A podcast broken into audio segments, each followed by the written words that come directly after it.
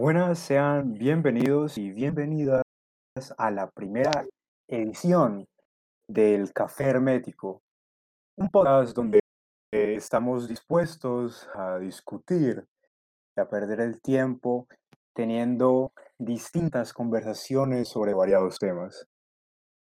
Los integrantes del Café Hermético, con los integrantes del Café Hermético tenemos a Camilo Méndez.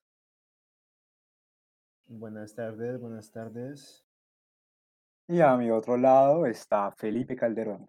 Eh, más que buenas tardes, sería buenas noches. Voy a repetirlo otra vez. Eh, y es un placer estar aquí. Listo, muchachos, y entonces el tema para hablar de hoy, ¿qué tenemos? ¿Qué tenemos en agenda? Tenemos un tema muy interesante para hoy. De hecho, muy interesante y yo, y yo creo que les va a gustar porque eh, les entra en la vena científica que tienen Sí, no, ustedes. no, no sé cuál es. Entonces, Yo tampoco. Yo creo que, no creo que hoy se destaque mucha gente por eso. ok, bueno, el tema de hoy principalmente es la colonización de Marte. Ok.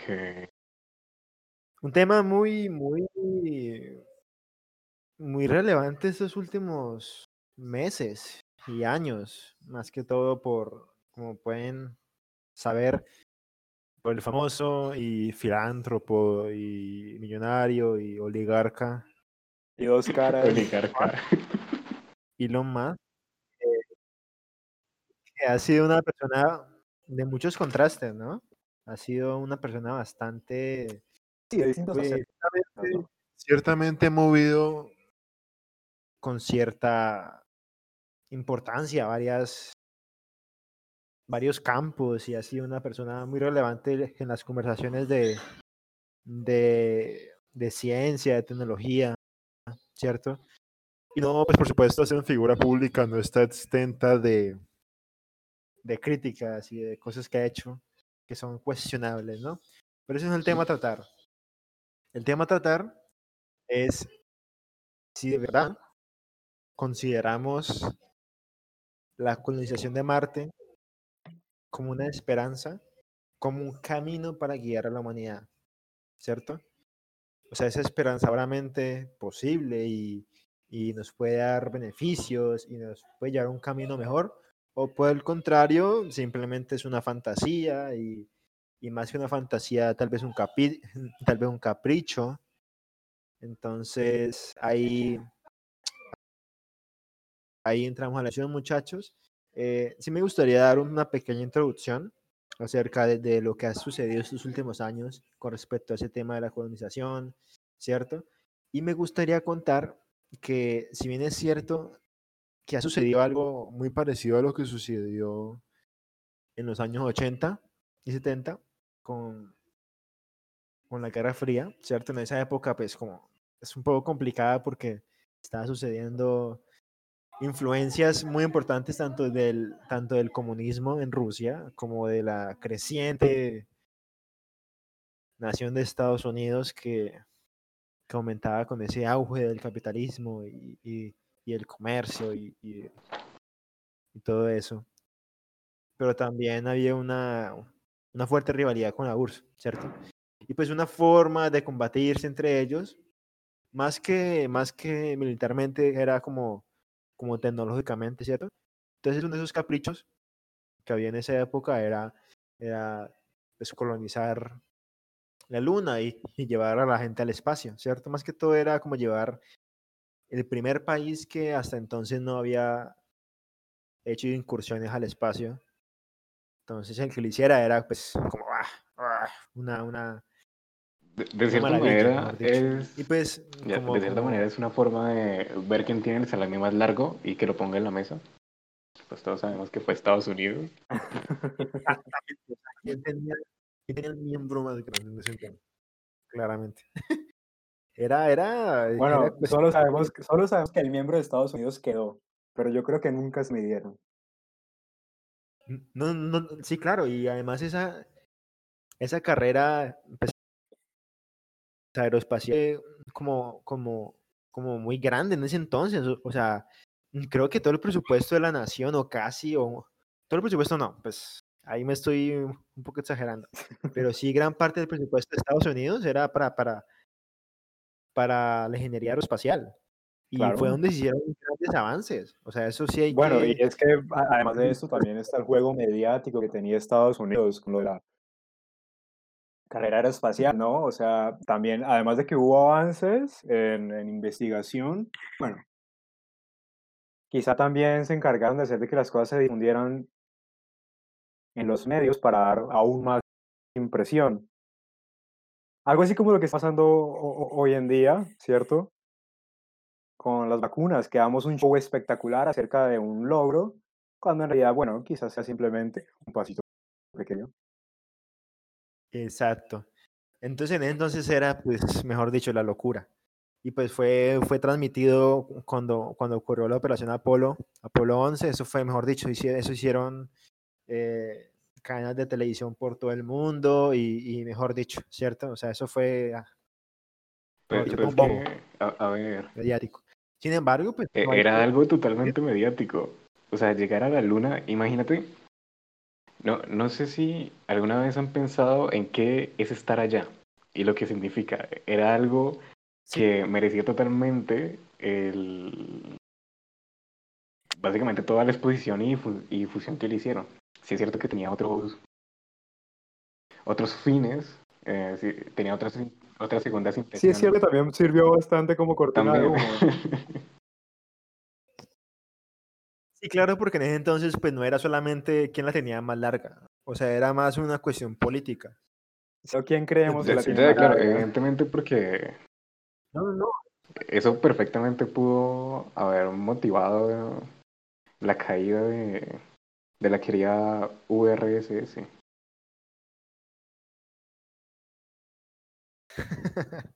La Unión Soviética, Felipe. No tenemos Yo creo que con el-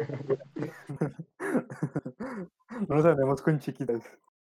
Eh, bueno, Sí. yo creo que a partir de todo esto, lo que nos queda más claro es que la carrera aeroespacial, o sea, no solo está marcada por los tintes de la investigación, sino que también está permeada por una competencia política entre superpotencias.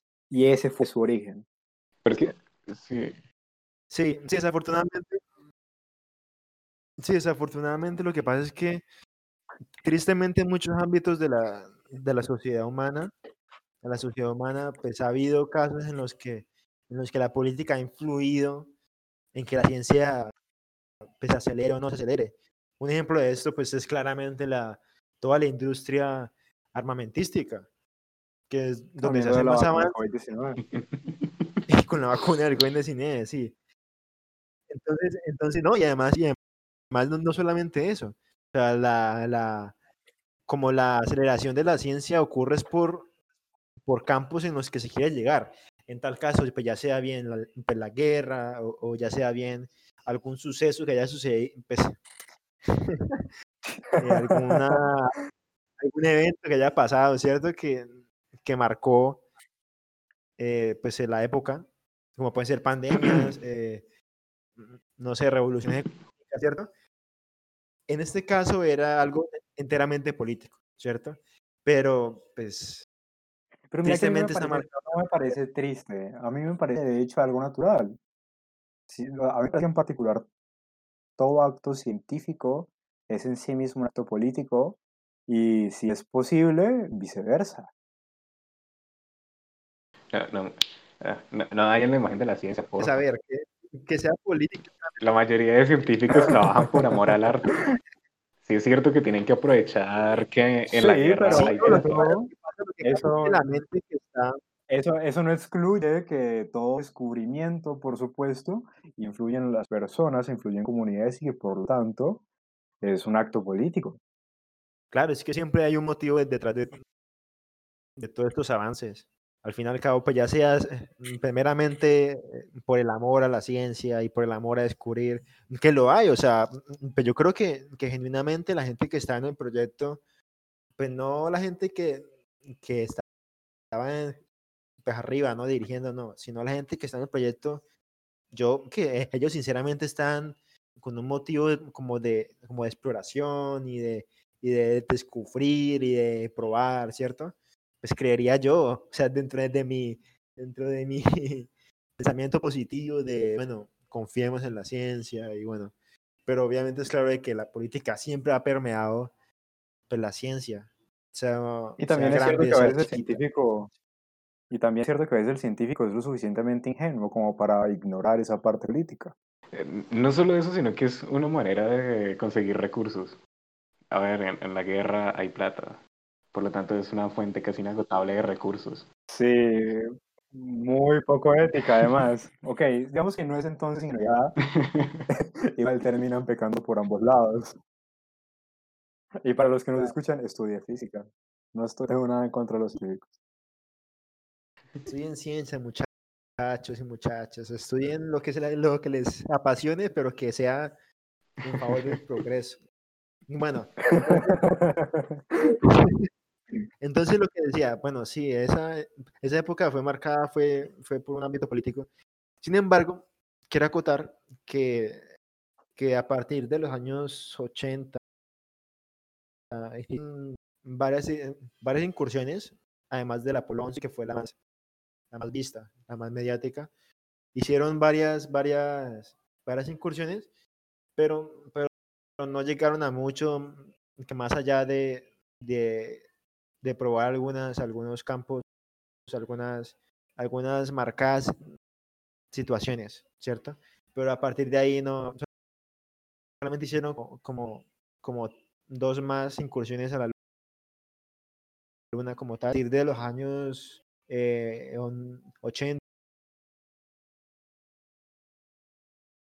90, entonces pues, pero tiene que ver mucho con la caída de, del, de la URSS, porque pues al no haber rival, pues no había sentido como, como de volver a, a mostrar quién tenía la más larga. Sí. Si no había como, como la necesidad de quién tenía la más larga.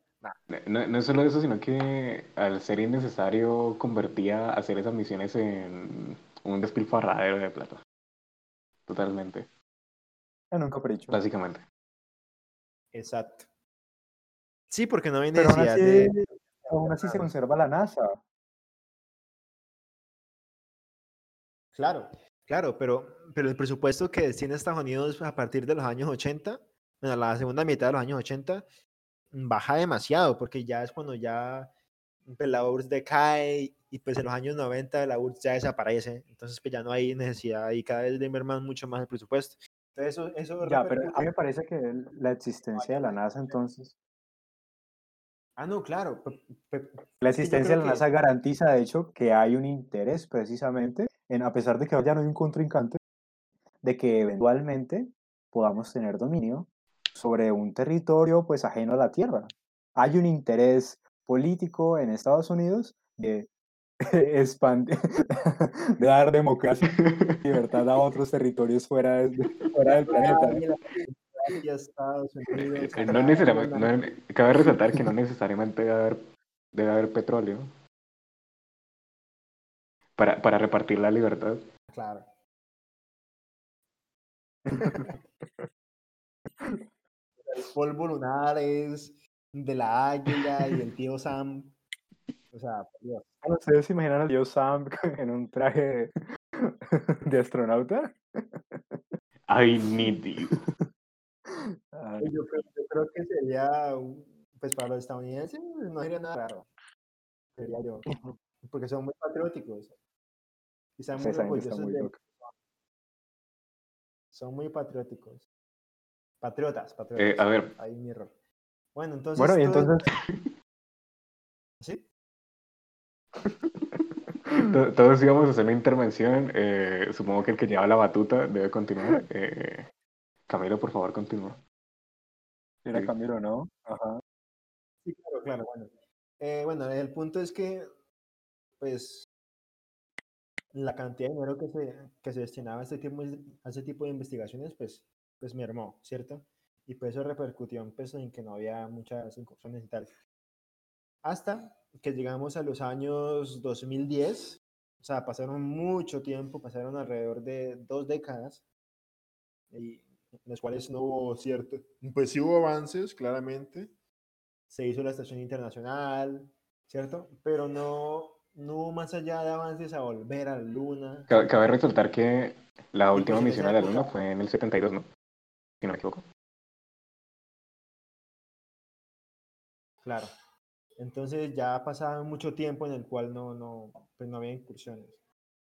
Entonces, llegó, llegó el 2010, la década del 2010, y pues ahí, eh, con el auge de las empresas privadas y con el auge de Internet, surge esta personita, este magnate, que se llama Elon Musk, ¿cierto? Que decide por fundar una, una, una empresa que se llama SpaceX, ¿cierto?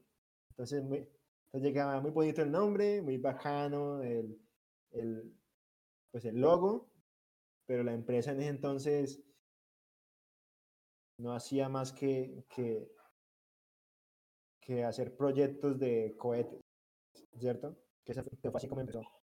Entonces, en esa época, pues la empresa tampoco había alcanzado tanta, tanta inversión, pero, pero, pero llegó el punto en el que, en el que eh, invirtió plata porque, pues en esos casos en los que son empresas privadas, pues ahí solamente manda el que, el que pone el capital.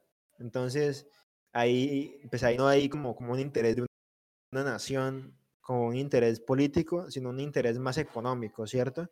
Y pues entonces, no sé si tal vez también por, por, por inocencia del tipo, que de Elon, que, que decidió invertir más en eso, ¿cierto? Claramente el tipo tenía más empresas, ¿no? Y pues había hecho un trato para ganarse, para vender eBay, para vender, no, eBay no, creo que era, eh, creo que era, pues un programa que es para, para hacer compras online, ¿cierto? Que fue así como él se forró. Ah, Entonces fue así como, como él pudo ser millonario y, y crear empresas que, en las cuales él invertir su dinero. ya, el hombre estaba ¿cierto? interesado y tenía los pues, recursos. entonces pues llegó el tiempo. Claro, claro, había interés por su parte dando recursos. Entonces el tipo simplemente dijo, ¿por qué no? ¿Por qué no hacer una empresa destinada enteramente a hacer proyectos a- al espacio? Y el punto de auge de Elon fue cuando, cuando envió su Falcon. A mí se me ocurren muchos motivos de por qué no. Claro, la verdad, la verdad. claro. Entonces, entonces el, pero el tipo era súper inocente y súper, súper... ¿Será que era seguramente inocente?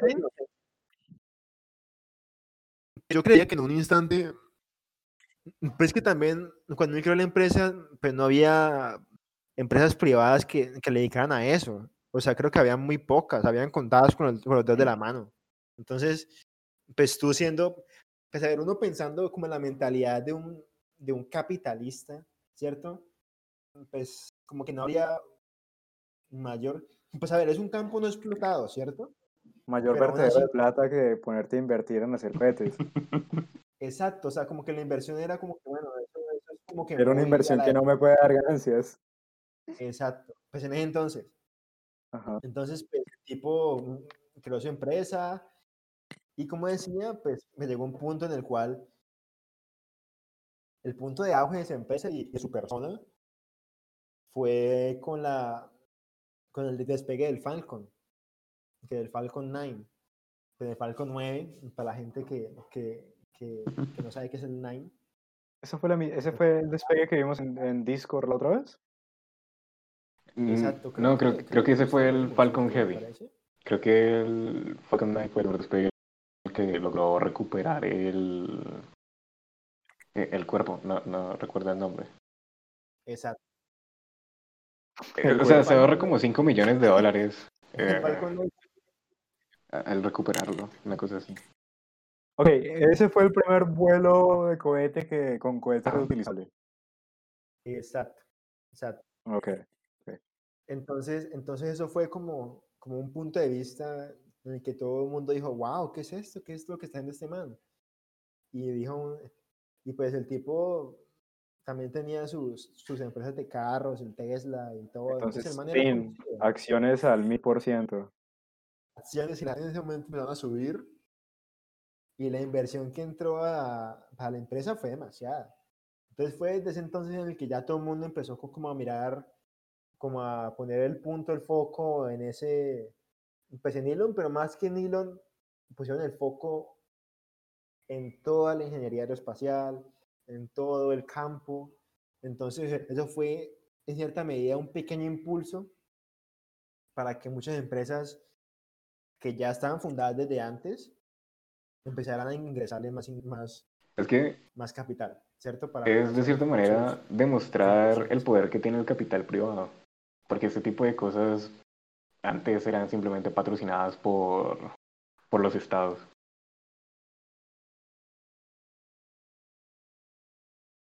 Claro, entonces, pero bueno, ocurrió eso y Qué miedo. aumentó, el interés- aumentó el interés por, por la exploración espacial y llegamos a un punto en el cual Elon dijo que quiere poner gente en Marte en 2023. Ah, Estamos a nada que eso ¿Los suceda. 23? Entonces, que lo escuché de un podcast en el que Musk, Metapodcast. una metacrítica a los podcasts. Entonces Elon ahí comentó que él tenía planes bastante positivos, bastante optimistas de, de enviar gente a Marte en el 2023. Bueno, ¿y O qué tal es la historia de sujeto al hacer las afirmaciones? ¿Sí las cumplen o ustedes creen que en realidad este tipo está haciendo un Iván Duque? A, a ver, yo, yo diría que no se está Una marcando Ford. un tan Iván Duque, pero el hombre sí suele retrasar sus, sus proyectos. Por lo tanto, diría que eh, lo de poner gente en Marte en el 2023, yo creo que ya lo tuvo que haber revisado.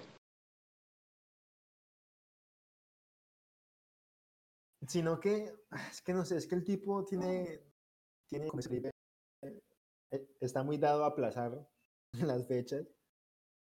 Y no solo eso, desde que Elon tiene, tiene una trayectoria muy de ensayo y error.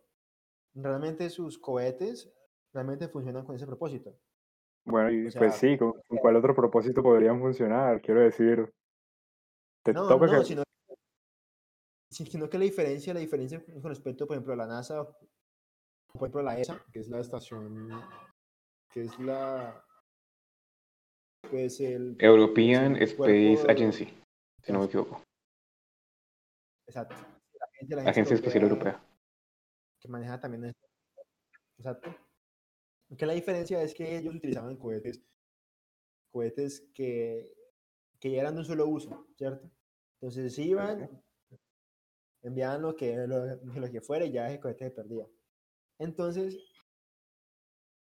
pues eso no es muy rentable, ¿cierto? Eso es como, como invertir mucho dinero para que, pues bueno, enviar suministros, pero pues bueno, y no es tan rentable, o sea, no es como que, ¿sabes? En Solo Elon, no pues, recupera. Exacto. Entonces, Elon, dentro de su, dentro de su mentalidad capitalista, pues lo que busca es pues, reciclar, hacer que sea lo más eficiente posible y que sea lo más rentable posible. Lo que pasa es que para llegar a ese proceso hay que gastar. Claro, pero eso es como una inversión. a- a- ahí lo que pueden negar y es que el resultado es hermoso. Entonces,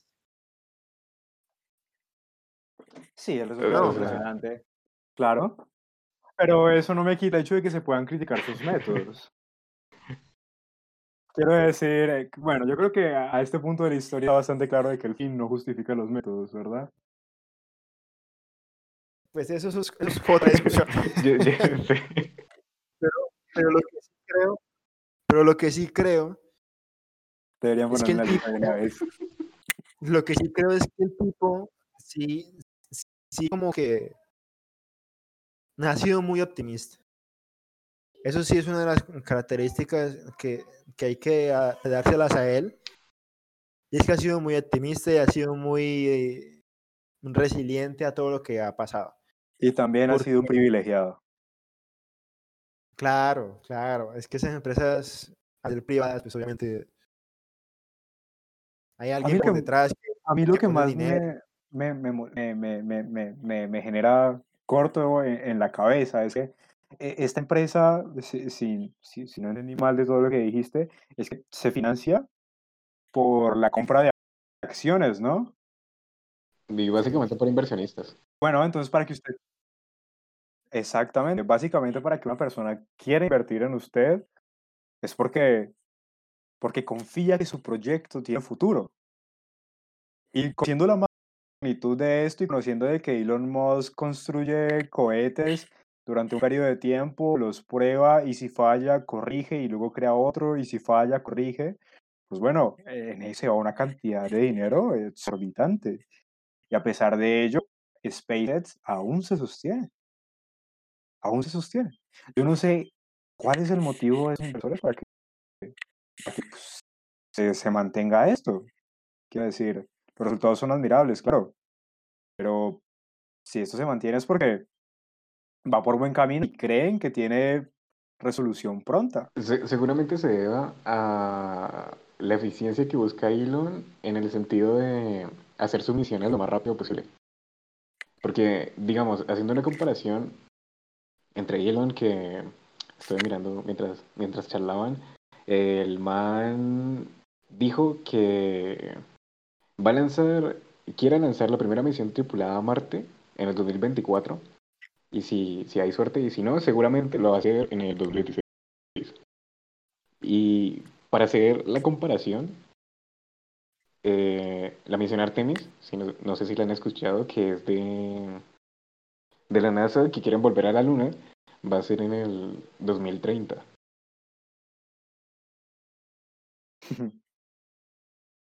Entonces, seguramente la... eh, eh, el hecho de que lo- ellos quieran seguir invirtiendo en esto sea porque confían en que Elon va a ser el primero en lograrlo. Pero es por mera confianza. A mí me parece que en lo personal, o sea, parece que bueno, o sea, tomando en comparación por todas estas, eh, llamémoslos, llamémoslos institutos, institutos aeroespaciales, eh, ese afán que tiene Elon por apresurarse, bueno, yo lo vería con cuidado. Los apresurados pueden cometer tonterías, es muy probable que los apresurados cometan tonterías. Que mucho va a ver que a poco aprieta. Y aún así la gente confía. Exactamente. Mm, Que yo veo que la cuestión radica en, en, en la motivación del mercado. Porque al fin y al cabo, lo que ha hecho también bastante Elon es, es como un marketing, como, como motivar a los sectores a que inviertan en él. Porque, por ejemplo, eso que hizo hace, hace año y medio, casi dos años, de enviar un Tesla al espacio, eso no es enteramente por, por, por un motivo más que, que, Campaña publicitaria. A, que a- ver, eso es básicamente demostrar que la tiene grande. Eso es una de. Exacto, porque en una empresa... Pero es que es muy atrevido. Es muy atrevido, es demasiado atrevido. Así como, Pero es ah, usted- ustedes han escuchado lo que este tipo hacer con los satélites, ¿no? Uy, esa cosa. Que tiene un interés de darle internet al mundo y rodear al planeta con satélites, De, de hecho, de hecho, eh, ¿cierto? vi hace poco que el hombre ya está básicamente haciendo las precompras. En plan, la gente que, que, o sea, está incitando a la gente a que ya empiece a comprarlo porque, por ejemplo, digamos, este año, el próximo año ya va a estar, ya van a estar funcionando los primeros satélites de Starlink, que así se llama el proyecto. Eh, Sí. El proyecto. ¿ah? Y, o sea, eso es algo que se está haciendo y tiene otras implicaciones a nivel astronómico. A, a mí me que- parece en lo personal. Exactamente, tenemos que, o sea, si, si vamos a hablar de Starlink, tenemos que hablar de, de basura aeroespacial, de la contaminación que puede generar en el cielo, tenemos que hablar de muchas cosas. En lo personal me parece un proyecto osado y atrevido. Es adueñarse de alguna forma u otra de la estratosfera de la Tierra, ¿sí? Como todo esto va a po- poblar la estratosfera, pues quién sabe, moverlo un momento para que salgan cohetes de otras empresas aeroespaciales, pues bueno, tendremos que hablar con Elon Musk para que los corra no, un no- segundo. no es solo eso, sino que ¿ya? A mí me parece, continúa. Bueno, eh, mi, mi punto es que me parece atrevido, ¿cierto? Y que me parece que el proyecto de colonizar Marte tiene la tendencia a ser un poco más de eso. Ya. De cierta manera también es necesario, si se habla de Starlink, eh, mencionar el hecho de que las investigaciones, las investigaciones en astrofísica se van a ver, ¿cómo decirlo?, un poquito retrasadas y van a, van a tener dificultades. Porque los satélites, quieras que no, aunque no los veas con el ojo, reflejan mucha luz. Y aunque el tipo haya cambiado los paneles solares y les haya puesto una pintura negrita, eh, no es suficiente. Y creo que es necesario que si un observatorio quiere eh, hacer sus observaciones nocturnas normales, tiene que, tendría que avisar, a, avisarle a Elon, bueno, SpaceX, hey, muévanme los satélites porque no estoy viendo un culo. no me debería pensar de que este tipo luego comience a prestar eso como un servicio y decida cobrarlo. Bueno, ¿sabes, ¿sabes cuál es el problema con respecto a los campos que, que recién se descubren? Por ejemplo, haciendo una, una comparación con, la, con las redes sociales. Y es que, si te fijas, para regularizar un campo, pues ya sea eh, la minería, pues ya sea eh, las redes o ya sea la estratosfera, primero se hacen avances y luego se regula. Así ha sucedido siempre. Y así sucedió con Facebook. Facebook cuando empezó, empezó manejando casi bastante el mercado de las redes junto con Google. Entonces, ¿qué pasó? Después que pasó todo el boom, bueno, todavía hay boom, cuando sucede el boom, mientras sucede esos avances, ese progreso hacia las redes, ahí fue cuando los estados dijeron, bueno, vamos a regularizarlo, vamos a, a ponerle normas, que a ponerle, eh, eh, ponerle restricciones para la menor edad, eh, contenido adulto, contenido infantil, pero, hace, eh, pero eso es en YouTube, eh, por ejemplo, eso en YouTube eso no existía en los años 2010, 2014, 2011, 2012, 2013. Entonces no existía un contenido para niños, un contenido para adultos. Había contenido. Tampoco interesante. en YouTube. Claro, entonces, entonces cuando, cuando hay ese boom, cuando hay ese, ese estallido de popularidad en el que toda la gente mira hacia eso, ya ahí es cuando los estados deciden, bueno, vamos a regularizarlo, vamos a ponerle normas. Vamos a ponerle límites. Entonces, sin embargo, claro, entonces lo que yo veo, lo que yo percibo, es que si bien lo que Elon Musk ha sido muy apresurado, bastante apresurado, sin embargo, creo que lo bueno que podemos ver de esto es que motiva a las personas, ¿cierto? Motiva a los sectores a que desarrollen campo, competencia. ¿cierto? Obviamente trae sus consecuencias, sus consecuencias negativas, que es que no podemos ver las estrellas, ¿cierto? Pues es que veamos lo siguiente, o sea, retomemos, retomemos la idea de la colonización a Marte. Si Elon Musk llega y monta una colonia en Marte, ¿quién tiene jurisdicción de esa colonia? Mm. Ese territorio porque no, no, eso se trata como aguas internacionales. ¿Ya?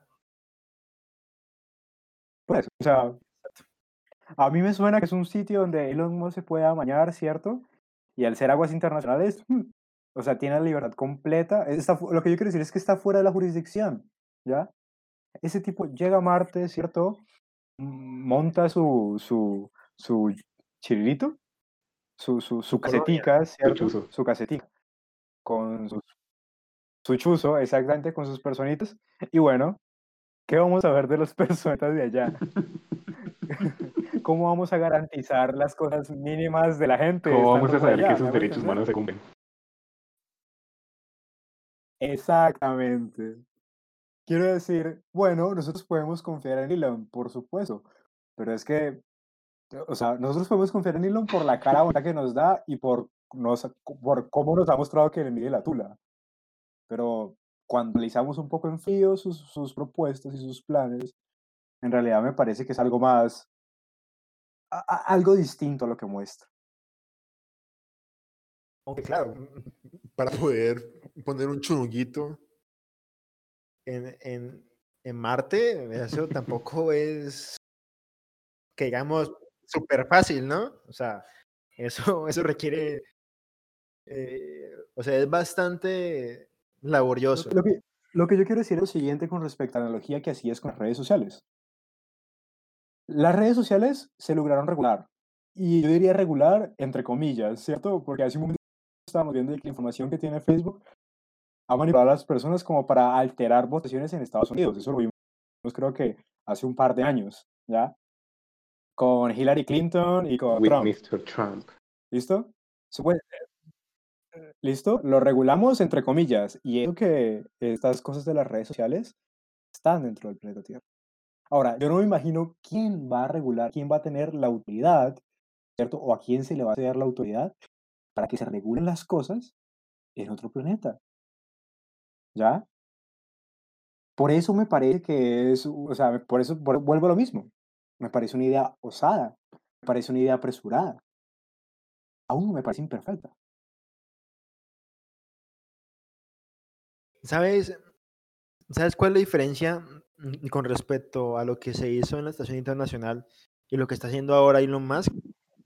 Es que podemos que, que cuando se creó la Estación Internacional, como dice su nombre, fue un acuerdo entre las naciones. ¿Cierto? Entonces, ahí se puede decir que, que hubo un progreso en el cual, en el cual pues el espacio es como las aguas internacionales. Entonces, pero todas las naciones se pusieron, se pusieron pues de acuerdo y dijeron, bueno, vamos a enviar uno pues, de cada país eh, o vamos a rotarlos para que haya cierta variedad y que, y que se note esa, eh, esa, con ese trabajo en conjunto, ¿cierto? Entre, entre todos los países. El problema es que, que eso era con sectores públicos. En cambio, en cambio ahora es con sectores privados. Entonces ahí radica la diferencia que es muy sutil, pero muy importante. Porque el que sea privado quiere decir que para regularizar que alguien tenga control sobre un pedazo de Marte va a ser por Dios. O sea, entonces, problema que, que, que se va a tener que, que analizar, pero lo que me preocupa es que ese problema va a suceder, o sea, esa discusión se va a tener que dar pronto, porque, porque o si no, lo que va a suceder es que la oligarquía se va, se va a apoderar de, de Marte. ¿Ustedes se imaginan que se monte un gobierno oligarca en Marte? Eh, ¿Sí? ¿Se imaginan? O sea, algo así como un Colombia hermano. yo- yo- yo- En Colombia también vemos los Un apellidos yo- estaba a punto de comparar O sea, Yo estaba a aquí- punto de comparar lo de Marte con lo que sucedió cuando ocurrieron las primeras excursiones a la Antártida. No sé si saben sobre el Tratado Antártico. Ajá, ok. Ba- No, idea. básicamente lo que hicieron fue repartirse la Antártida entre los, los países, básicamente. Entre los países que habían ido. Pero, Eh, ah. En un momento de, de la conversación pensé en compararlo con esto porque, eh, a ver, era lo más cercano que teníamos a pensar en un lugar en el que no habíamos, no no habíamos ido, no sabíamos qué había y queríamos estudiarlo, eh, comparado con Marte, o sea, es lo más cercano que tenemos. Pero el hecho es lo que apuntaba Camilo, que esto ya se trata de algo privado. No es como eh, en este caso y también lo que sucedió con la Estación Espacial Internacional, que fue algo, fue un acuerdo entre países que si tú participas, pues puedes ir. Que como curiosidad, eh, Colombia simplemente mandó una- un barquito por ahí a dar vuelticas y pues consiguió un lugar en la Antártida, pero bueno, X, continuemos.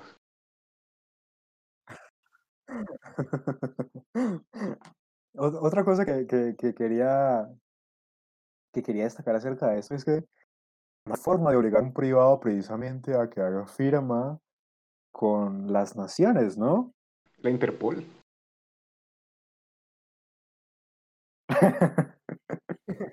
Le montamos la fuerza encima.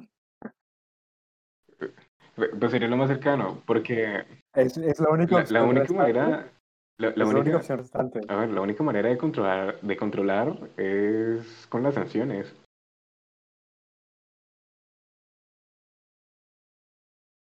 No, no, pero es que es que a mí me parece que eso es lo que dice el eh, a mí me parece que eso es lo que dice el papel, ¿cierto? Pero nuevamente cuando vamos a los hechos, pues bueno, muchas de las sanciones terminan valiendo mondá. No, no, pero fíjate, pero fíjate que de igual forma, si, si Elon lo logra, siendo muy, muy optimistas, si Elon lo logra, Optimistas. Ajá. probablemente no tome en formarse una oligarquía en, en un año, ¿sabes? Bueno, yo lo decía en modo de Entonces- chiste, no me imagino que él esté montando, claro, quiera, claro, quiera claro, montar un gobierno por allá. No, claro, pero, La pero República es que Independiente de Marte. Yo creo que él quiere para montar, montar, para montar, para montar un pueblito, así sea un pueblito, en Marte va a tomar mucho tiempo y la gente que se vaya pues, hacia Marte, pues yo creo que no va a ser gente cualquiera. a primero se acaban los Entonces- recursos de Marte. Sí, algo así me imagino yo. Entonces, y además creo que, que Marte sí es muy apresurado porque va a ser muy difícil enviar suministros y, ¿cierto? Porque las órbitas de, que de Marte y de la Tierra tienen que estar a una cierta distancia para poder que sea más fácil. Si no me equivoco, eso se da cada 72 días. No, no estoy muy seguro. Entonces, entonces es muy difícil. Entonces, ahí radica el problema. Sin embargo, creo que, que es algo que, que hay que, que hay que admirar. Por ejemplo, yo admiro mucho de, del tipo. Pues esa, es como esa motivación que te inspira, ¿sabes? Como, como el Su coach. pensar, como el, su coach. Su speech ah, de, ¿Qué de hacer Y mentalidad tiburón, muchachos. mentalidad tiburón para hacer mi propia empresa de, de aeroespacial y tal.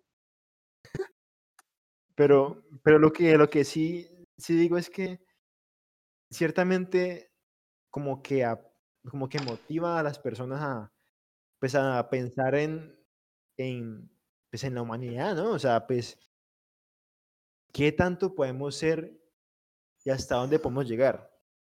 Entonces, me parece algo muy, muy interesante que, que, que suceda como ese auge otra vez, eh, pues de a poco a poco, ¿no? Eso no, pues, ob- obviamente eso no ha sido el boom como las redes, pero sí ha habido como, como un cierto auge del volver a mirar hacia las estrellas, del volver a mirar hacia, hacia, hacia los planetas, hacia Marte, hacia la Luna. Entonces, e- eso sí, yo creo que, que es lo que hay que pues, agradecer un poco pues, a Elon, como, como, el, como el que ya ha hecho que mu- muchos sectores se estén volcando o, o estén empezando a volcarse hacia ese campo. Que bueno, que lo que podría traer, las consecuencias podrían ser muy pesadas, es cierto, pero yo creo que podríamos trabajar en algo. Pues yo creo ¿A ustedes que, no les que parece que es una idea, es una idea muy primitiva? O sea, es una idea muy primitiva comenzar a decir, o sea, comenzar a hacer las cosas antes de poder, antes de planearlas bien. A mí me parece en lo personal que es una idea muy primitiva. Y, y vuelvo a lo mismo que decía antes. O sea, podemos empezar haciéndolo y sí, a- a- bueno, además de eso, yo no creo que Elon Musk sea precisamente la mejor persona para aprender o admirar el, ah, o aprender o admirar el espacio. Para recordarlo del Starlink, me parece que el tipo tiene más intereses económicos que amor al Creo arte. sí. Pero retomando, retomando el tema, eh, me parece que me- me parece primitivo comenzar a hacer las cosas, sobre todo en este tema particular, sin haber saldado estos detalles que son vitales. O sea, por más de que uno le quiera intentar echar flores al, al tipo y admirarle la tula, pensándole en frío me parece abominable. Es que el hombre, el hombre lo que logra es especialmente... Eh, esa admiración que logra... Es caerle bien a las sí, es que personas. Es mercadeo. Es mercadeo. Hombre, déjame hablar. Es marketing. Es que e- esa admiración que, que, que logra el hombre es especialmente por el hecho de que él se va a la frontera, de que en las primeras, en las cosas que él, digamos, hace énfasis de manera de, de, en manera de marketing, es aquello que no se ha explorado totalmente, que no se ha pensado y básicamente es a las cosas, ¿cómo decirlo? poco liberales pensando en el hecho de desapegarse del petróleo y el, todo el mercadeo que, que ha hecho con Tesla, por ejemplo. También el hecho de poner satélites que lleven eh, internet a todo el mundo. Internet a todo el Exactamente, mundo. y pues ahora con lo de Marte. O sea, esa admiración que logra el hombre es por eso, por irse a la frontera. Ah, Ahora, si lo hace por amor al arte, igual lo hace por el amor a la ingeniería, no a la ciencia, porque si lo hiciera a la ciencia, pues tendría en cuenta lo de, lo de los satélites y cómo podría afectar eh, las investigaciones en cosmologías, astrofísica y etcétera.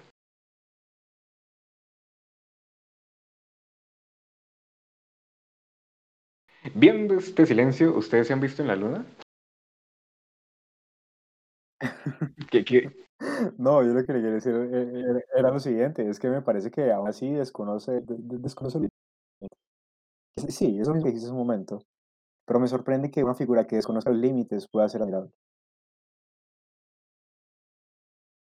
Que el problema, el problema es que lo estás viendo como, como admirar a la persona. Yo lo que veo es admirar ¿La idea? más bien a las ideas que él Pues supone, supongo yo, que él quiere dar.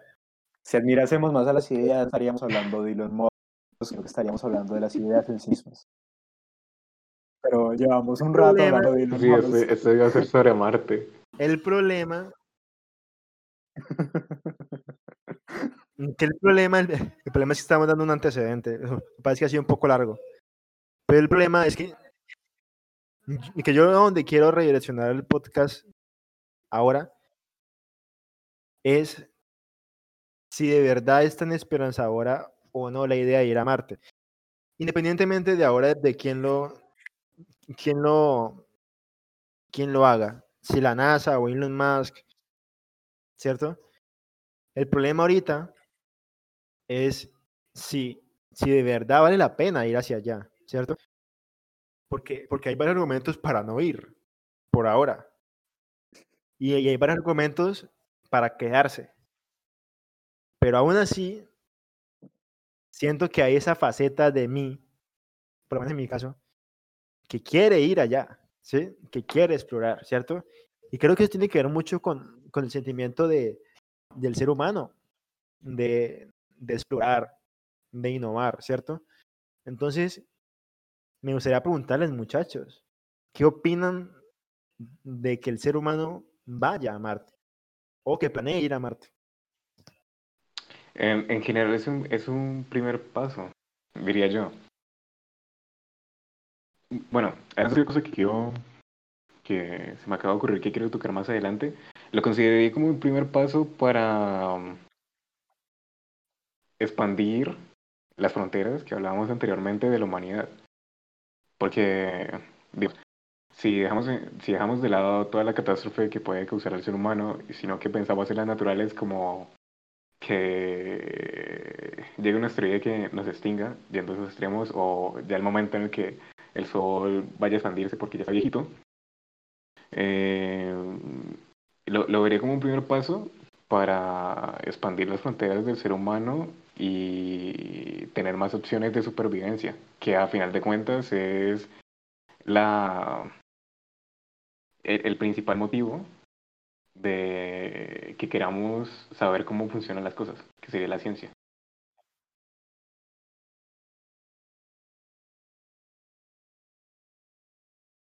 A mí me parece, hecho, mí me parece de hecho prácticamente eh, lo mismo que, que, que dijo Felipe. O sea, en particular me parece que es, un, es una trayectoria necesaria que debe correr el ser humano, porque su supervivencia, por supuesto, no está garantizada en el planeta Tierra, a pesar de que todos los trámites ecológicos se pudiesen desarrollar de forma exitosa.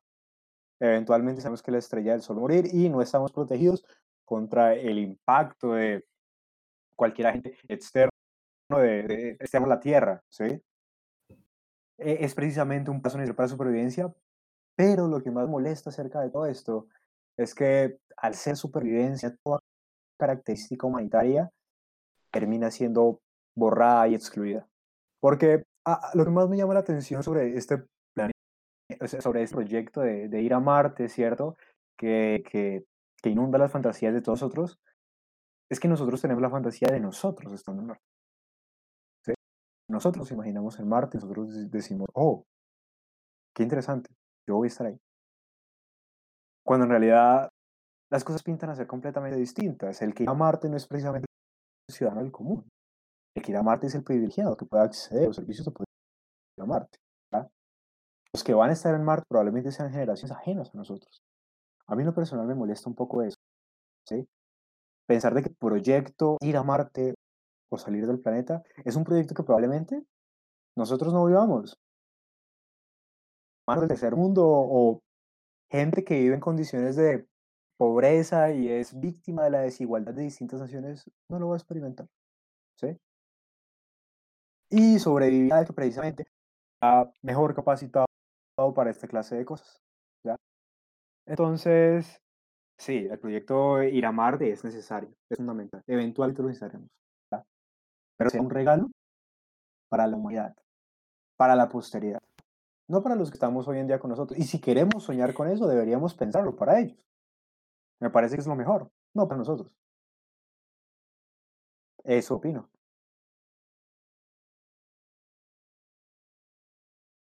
La cuestión es que, tristemente por ahora, pues el deseo, el deseo de que, de que lleguemos a Marte, de que lleguemos a la Luna, ¿cierto? Es un deseo que es un deseo que se transforma en propuesta y esta propuesta llega porque porque añade y como que refleja pues un deseo del ser humano, ¿cierto? En este caso ese es, es el explorar. El problema es que, que es el único deseo? El problema es que en la sociedad en la que estamos por las condiciones en las que estamos, por las no se va a lograr, más que las costumbres, por la sociedad en la que vivimos, desafortunadamente, como tú dices, no todos van a ir allá, ¿cierto? No todos van a llegar. Pero, es, pero no es tanto por el propio deseo y el proyecto, sino por el sistema en el que nos encontramos, como dije. Entonces, que el deseo y el proyecto esté no repercute en las consecuencias. Más bien es lo que sucede para que eso se cumpla, ¿cierto? Entonces, si queremos, lo que tú dices, si queremos dejarle un regalo nuestras próximas generaciones, es más bien, desde tu punto de vista, generar un sistema que permita que esas personas vayan a Marte, ¿ya? Entonces, lo que yo veo, lo que muy probablemente pase en los próximos años, es que sí, efectivamente, vamos a llegar a Marte. ¿Cierto? A lo mejor no en 20 años, a lo mejor no en 10 años, ¿sabes? Pero, pero lo que yo sí veo es que probablemente si alcancemos a verlo, si alcancemos a ver a alguien en Marte. ¿Por qué? Porque somos obstinados y somos arrogantes, ¿cierto? Y queremos vernos así no seamos, eh, eh, así no sea el Pablito Pérez que, que vive en, en las favelas de Brasil. No. pero ese sentido que nos mueve a todos se va a cumplir, ¿cierto? Entonces, vamos a llegar. El problema es cómo hacemos para que todos vayan, si es que queremos eso, ¿cierto? Claro, eso también conlleva ir hacia allá, conlleva un riesgo, porque claramente los primeros que van a llegar allá van a sufrir, les va a tocar trabajar duro, ¿cierto? Entonces mucha gente probablemente va a decir, no, ¿para qué yo ir? ¿Para qué yo ir allá a generar la primera o la segunda generación que la va a pasar mal? Porque realmente allá el que llegue allá le va a tocar en un principio duro. Entonces a lo que me refiero es que las primeras personas que van a llegar allá no van a ser ricos.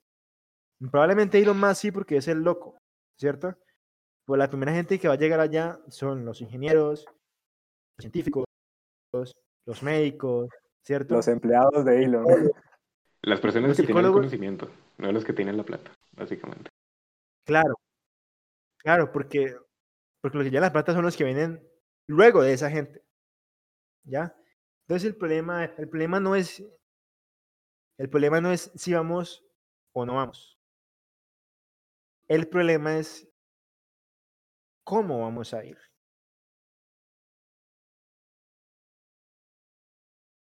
Ese es mi punto de vista, muchachos. Sí, sí, ¿sí me escucho? Sí, sí. Oh, sí, sí.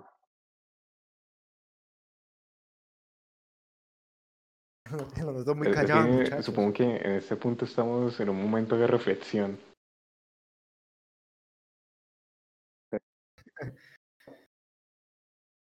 A, a mí no se me quita lo que diga en un momento. A mí, a mí me parece, me parece abominable el proyecto. Y sobre todo tener motivos tan prosaicos como la obstinación que tú dijiste hace un momento y el hecho de que queremos ver a alguien por allá. Bueno, me parece que también va en línea de que me parece algo también abominable.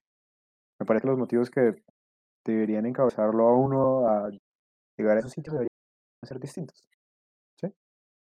¿Como Me parece que no cuáles? No se llega a ningún lado, no se llega a ningún lado teniendo motivos prosaicos. ¿sí? Bueno, a mí se me ¿Qué ocurren motivo varios. A mí se me ocurren varios. Sí. A mí se me ocurre, por ejemplo, que se le pueda construir un mundo mejor a las personas que de alguna forma u otra no han podido prosperar aquí. A mí se me ocurre, por ejemplo, que considerando que somos demasiados en este planeta Tierra, se puede abrir un espacio para las personas que quieran tener acceso a nuevos espacios. A mí me parece que más allá de servir como un sitio para extraer recursos, podría ser una solución transversal a distintas cosas. Por eso me parece que los motivos no deben ser prosaicos. Porque tener motivos prosaicos es tener miopía acerca de todo este tema. Puede haber una solución transversal a distintos problemas a los cuales no parece haber interés en solucionarlos. ¿Ya? Por supuesto, el tema sigue siendo lo que vos diste ese momento. ¿Cómo vamos a llegar? ¿De qué manera lo vamos a hacer? Pero ahora, con los antecedentes que hemos dado, ¿cierto? Ese cómo está sucediendo, vuelvo a lo mismo que ya dije, me parece completamente abominable.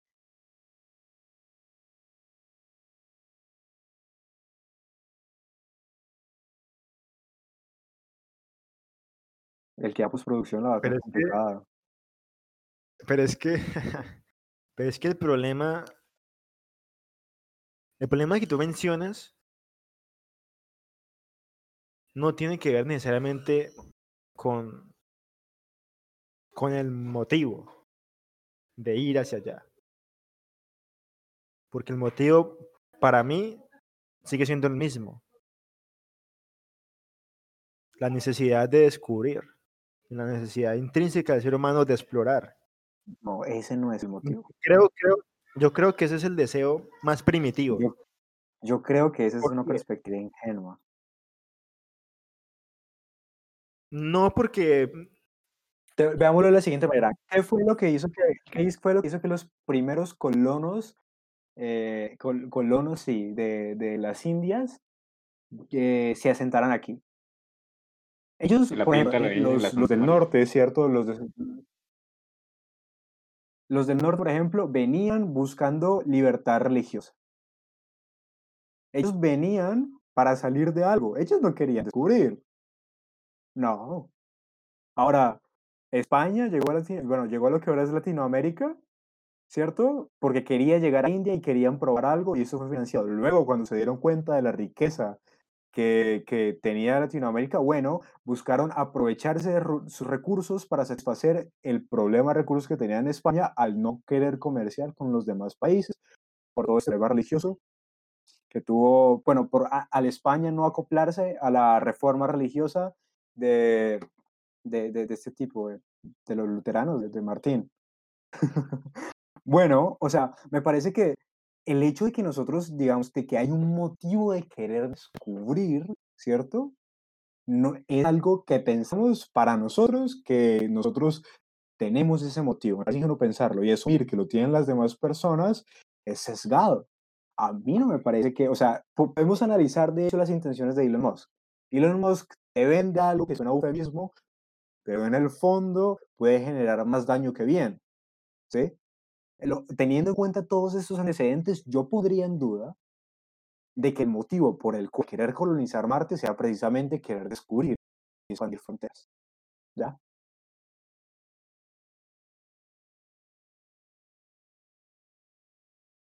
Esa es una perspectiva en la que le pierdes la, la esperanza de la humanidad. No quiero perderme. Es una perspectiva en donde yo digo. Miénteme. Es una perspectiva en la que yo digo que la humanidad debería. la humanidad debería estar distinta para poder acceder a esta, a estas clase, para poder acceder de forma exitosa a esta clase de proyectos. ¿Ya? A mí, a mí me parece que, a mí me parece que, que todos somos víctimas de algo, que es el síndrome del pensamiento acelerado llega un momento y nos engatusan los oídos, ¿cierto? Eh, con eufemismos preciosos. Y entonces, claro, venimos y hablamos así refachito sobre Elon Musk y sobre su plan de colonizar y sobre lo romántico que suena salir del planeta.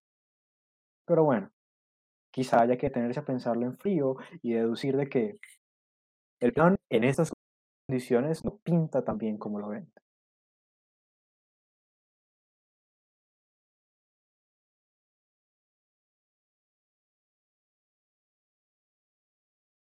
Pues probablemente, probablemente la razón, aquellos como tú dices, como tú dices, es, es enteramente motivos pues, económicos o motivos políticos, ¿cierto? O incluso personales. Claro, sí, egoístas.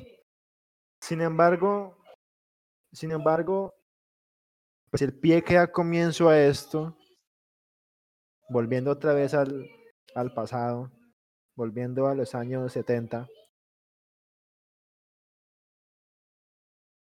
considero yo que indiferentemente de la mm, del motivo que haya causado que el Apolo 11 haya llegado a la Luna, considero yo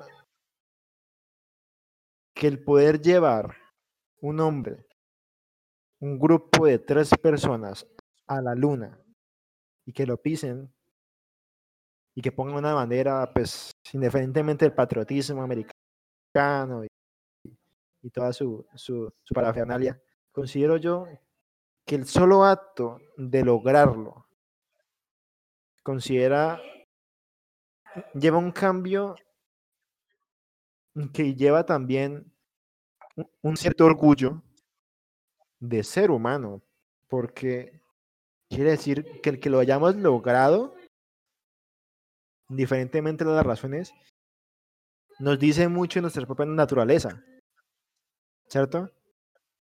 Que todo lo que haya causado y que todo lo que haya causado posterior sea, sea bueno o malo, traiga ventajas o desventajas.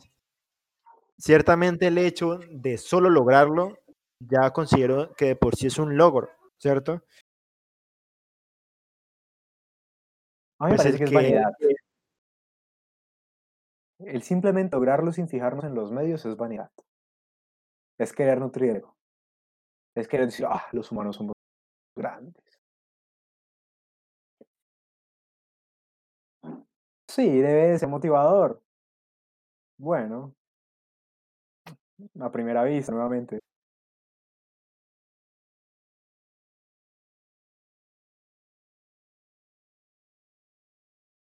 Quiero, quiero plantear una pregunta. No, No. Quiero preguntar una pregunta. Quiero plantear, hombre. No, no, no metas los Tranquilo, dedos tranquilo que, esa la pregunta, esa pregunta la corto, tranquilo. O, ¿qué nos motiva a hacer cosas que no nos trae mm, beneficios a corto plazo?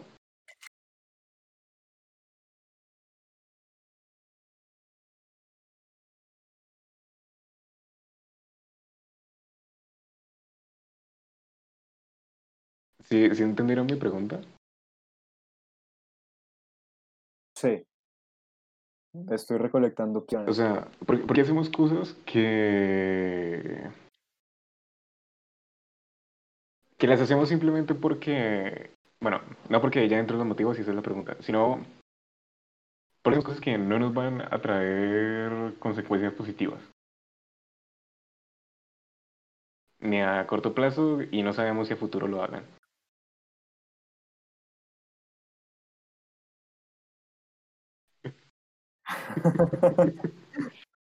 Es, que, es que es una, es- una pregunta muy... A mí, a, mí en particular se me ponen muchos motivos, pero so- so- sobre todo querer unificar la respuesta parece que es intentar incluso darle respuesta a qué es lo que alguien haría, ¿ya? O sea, ¿cuál es, cuál es, po- por qué esto es natural? ¿Ya? ¿Sí me entender? Me parece que esa pregunta que tú haces es análoga a decir por qué esto es natural, por qué es natural que el ser humano eh, haga cosas, ¿cierto? Que a corto plazo no, no le, no le, no, no sabe beneficiar, que no le van a beneficiar y a corto y a largo plazo no, los, no, no sabe si le beneficiarán. Me parece que la pregunta es análoga. Y, y Es que- no, no sé Es que justo eso quiero llegar. Eso, a mí me parece que es, innu- es innumerable las Es que justo a eso opciones. quiero llegar. Porque siguiendo con eh, el hecho de pensar por fuera del planeta, ¿qué motivaba a alguien de la prehistoria o ya sea del mundo antiguo a mirar las estrellas? Más allá de, no sé, querer buscar dioses o constelaciones en el caso de los griegos, en las estrellas. ¿Por qué?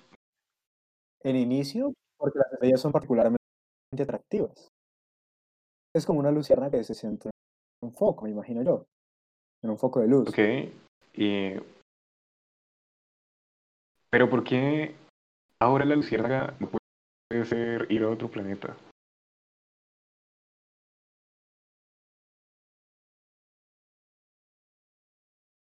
Me explico, que querámoslo o no, la- la- el hecho de lograr ese tipo de cosas mm, son parte de nuestra naturaleza. Hacer cosas que simplemente las hacemos por una frase que voy a mencionar mucho, por amor al arte. Porque, a ver, ¿por qué un tipo, como decía, que miraba las estrellas, por qué en lugar de estar durmiendo o estar buscando un mejor refugio, se ponía a mirar las estrellas?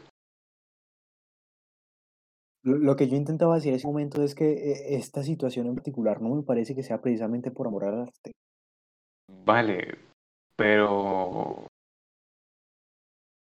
e- Eso, a ver, es que lo que quería llegar es que el- del lugar donde se sacan los recursos no se hace por eso, pero es- es- estoy seguro, me niego a pensar de que la mayoría de las personas que van a trabajar en eso y que trabajan en eso actualmente no lo hacen por amor al arte. Bueno, ¿y cuál es entonces su, su, su, su po- el poder que ejercen sobre una persona que no lo hace por amor al arte? Pues dinero, evidentemente. ¿Sabes cuál es el- O sea, a mí me parece que, bueno, tenemos un grupo de personas que lo hacen por amor al arte y tenemos el que manda, que no lo hace por amor al arte. Por amor al arte. ¿cuál es entonces el poder que tienen las personas que lo hacen por amor al arte sobre su jefe? Sobre su líder, por decirlo de alguna manera. ¿Sabes? A mí me parece, a mí me ¿Sabes parece que cuál es el problema? no tienen poder. ¿ya? Entonces No, pensar que esto lo haría distinto, quizá lo pondría en duda. ¿Sabes cuál es la discusión? Que, que yo considero que, que lo que Felipe, que lo que Felipe trata de decir es que más allá de los beneficios eh, de, económicos o de supervivencia, que es que hay algo en el ser humano, hay un sentido, llámalo como quieras. Hay un deseo, hay un propósito de llegar más allá, ¿sabes? Y él dice que ese propósito Tal hará que las cosas sean distintas. Pero yo opino todo lo No contrario. necesariamente. No necesariamente. Pero estamos hablando de lo que dijo Felipe. Y Felipe dijo eso. Me llego a pensar de que, hay, de que hay personas que no lo hacen por amor al arte y ellos son entonces los que harán las cosas distintas. Ellos son la Sí, esperanza. pero es que, Eso fue lo y sí, pero es que que sea todas la esperanza. personas. Pero es que bajo tu argumento, tú, en- entonces tú sales a la calle simplemente por un objetivo carnal o un objetivo económico. Si bien puede ser un, una de las razones por las cuales tú sales a estudiar o tú haces tu trabajo, yo considero que, que hay un deseo intrínseco del ser humano no, a ir más allá del traste. Que yo creo, que yo creo que fue ese deseo el que, el que hizo que el ser humano, que el hombre primitivo, haya mirado las estrellas, que haya decidido cartografiar, cartografiarlas, o simplemente ver cómo se mueven. A Creo que hay un sentido la pues, de- obstinación y el orgullo pueden pesar más que esas pasiones. Y es sobre todo por lo que tú decías antes en tu intervención. Porque el hecho de, de llegar a- a- a- a otro planeta, incluso bien motivado por una obstinación, por una ambición. Y esas ambiciones y esas obstinaciones incluso pueden pesar que las pasiones que van más allá del traste, como tú dijiste. Y me parece que esos jefes son víctimas de eso. Sí, en el fondo pueden tener pasión porque se puede llegar a otro planeta. Pero a ver, lo que yo voy a conseguir en otro planeta quizá me llame mucho más la atención. ¿Ya? ¿Sabes cuál es la cuestión? Que, a veces, a veces las personas no simplemente funcionan por qué voy a lograr o, o- bueno, mm, ahí qué voy a lograr, no. Eh, no lo hacen simplemente por un objetivo de, de, bueno, ¿qué voy a sacar de esto? O, ¿sabes? Creo que yo también me niego a pensar que, que haya personas, porque tiene que haber personas que, que, que simplemente busquen un sentido. Y Las hay, pero no sentido. Las hay, por supuesto, pero No no, están en el poder. O me Pero parece que la tampoco puedes- tendencia es que no sí. estén en el poder. Me parece que la tendencia, esa afirmación quizás sea más válida. Me parece que la tendencia es a que no estén en el poder. Te voy a poner un ejemplo. Resulta que en distintas entrevistas, Elon Musk, por ejemplo, el tipo ha, ha- denotado cierto interés por una autora. Su nombre es Ayn Rand. Me disculpo si lo pronuncio mal. Bueno, resulta que esta autora en sus textos celebra continuamente el valor de la obstinación personal y el resurgimiento de valores que me hagan a mí prosperar a pesar de que los demás me digan que estoy equivocado y a pesar de que los demás eh, me intenten frenar y me intenten limitar. No, yo como individuo tengo que cumplir mis sueños sea como sea. ¿Ya?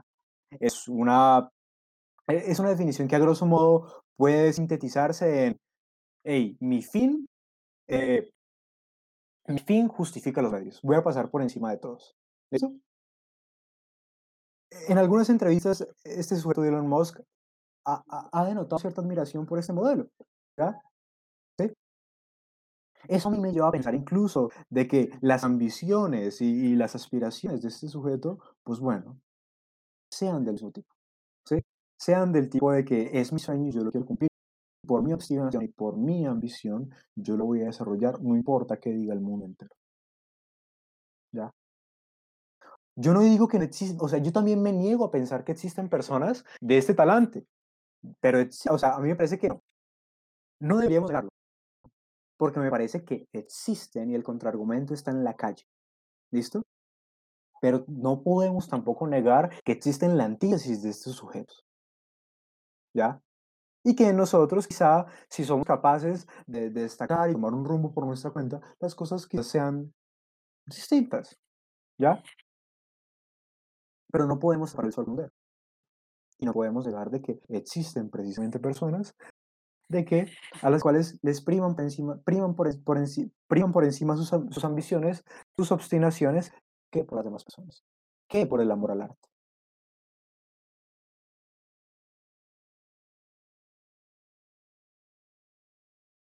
Yo, yo creo que te equivocas en algo, y es que,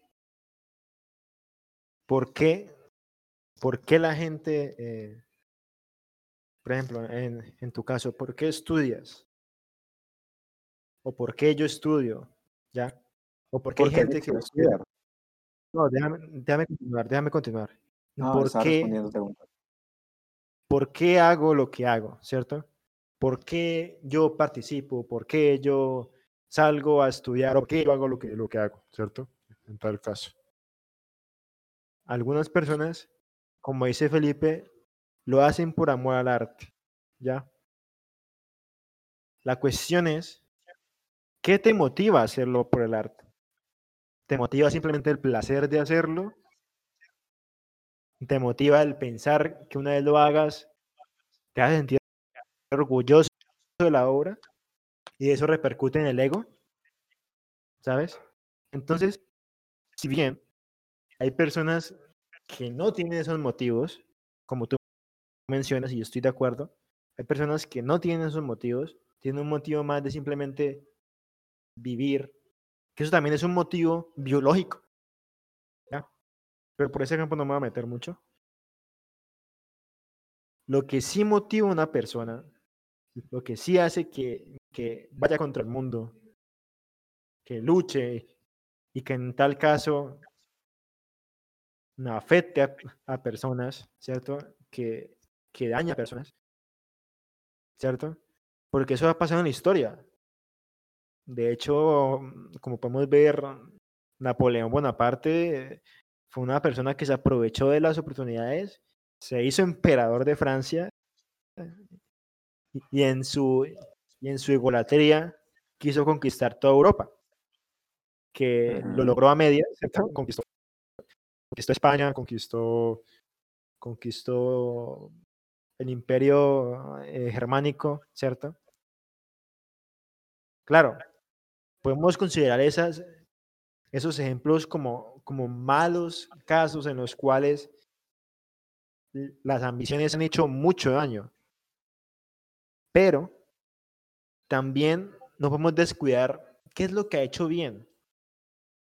Por ejemplo, en tal caso, e, ese ejemplo en específico, ¿qué permitió que, que, que, que Bonaparte se hiciera cargo de, de Germania y de España?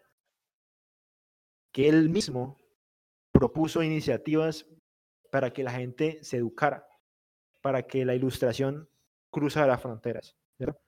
Y esas son propuestas que, si bien pudo haberse propagado lentamente, sin, sin necesidad de él participar, él aceleró las cosas. Y eso es una de las razones por las cuales la modernidad alcanzó más rápido a Europa, ¿cierto?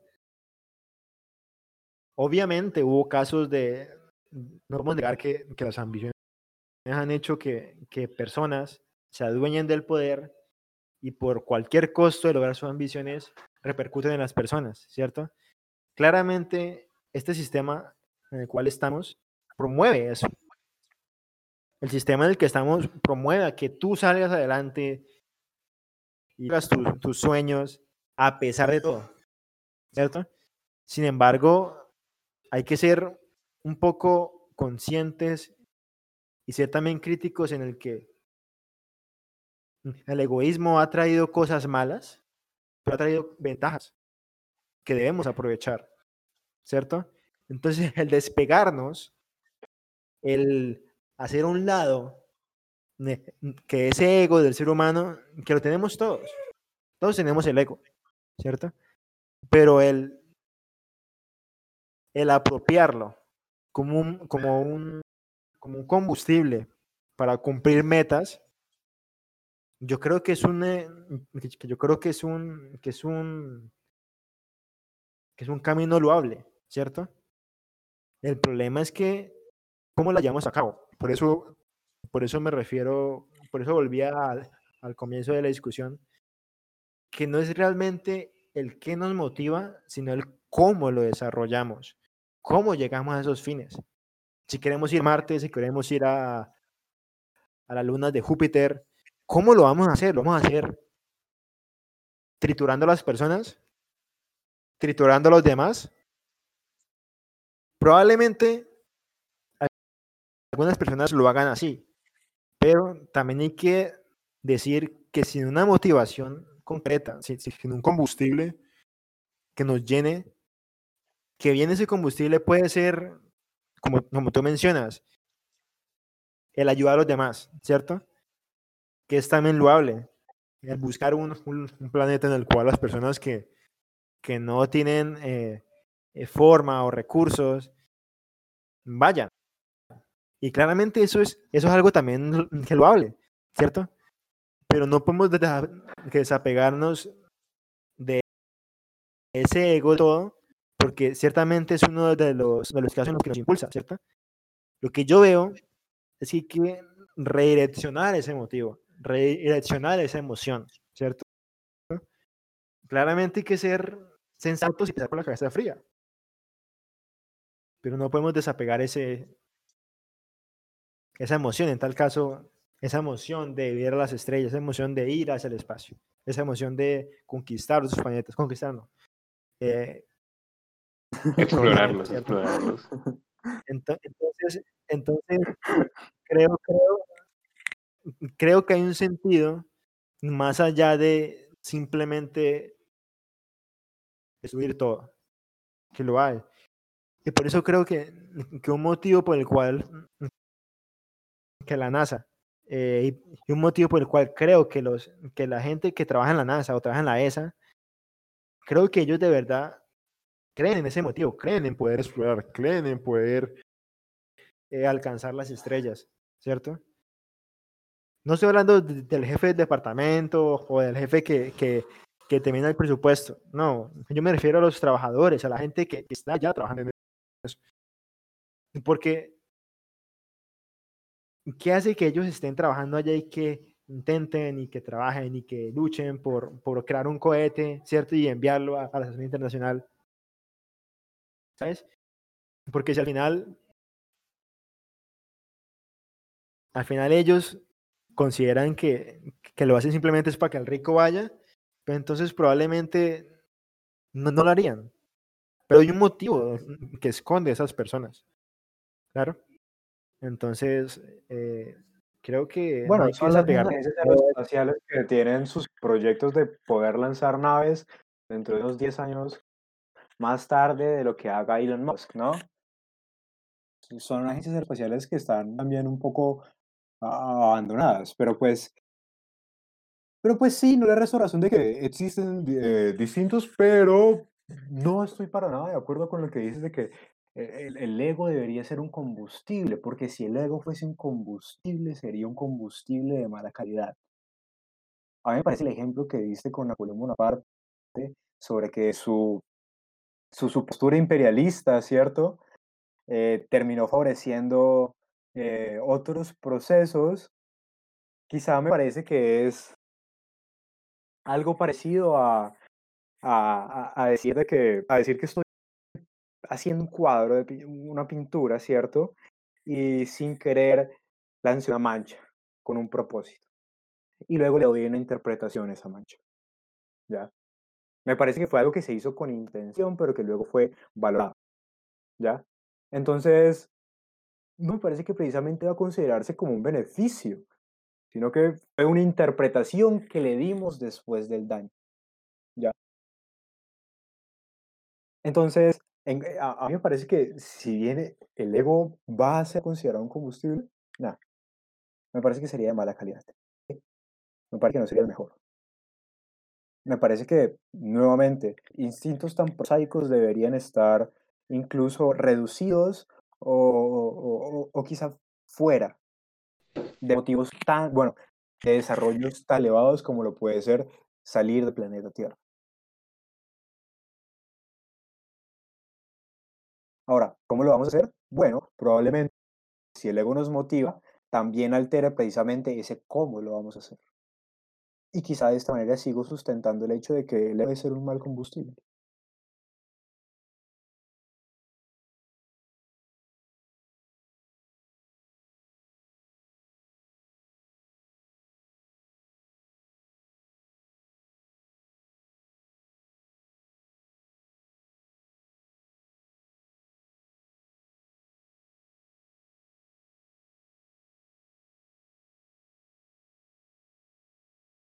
A, ver, de- después de haber sido observador por un rato,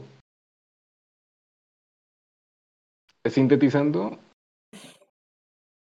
no, no podemos evitar pensar que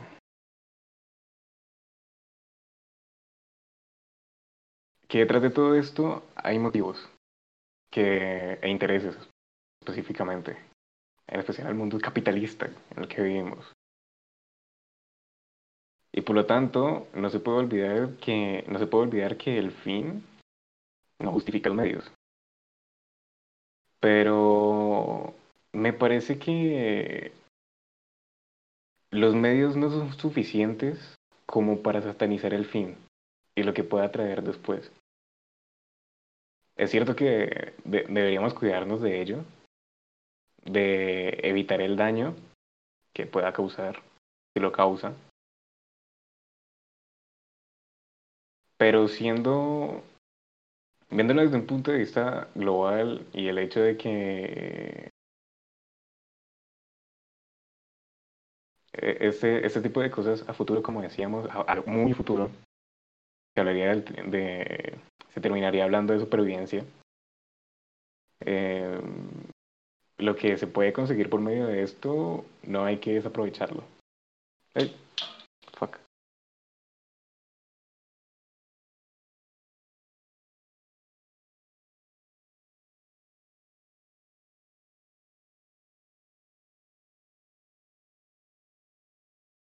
Considero que, que también lo que nos hace ser parte críticos, más que todo con, con, con la cuestión de la historia, porque la mejor manera de, de, ser críticos con la historia es viendo qué, qué se hizo, ¿cierto? Yo daba el ejemplo de, de Napoleón y, y daba el ejemplo de su imperialismo, ¿cierto? Porque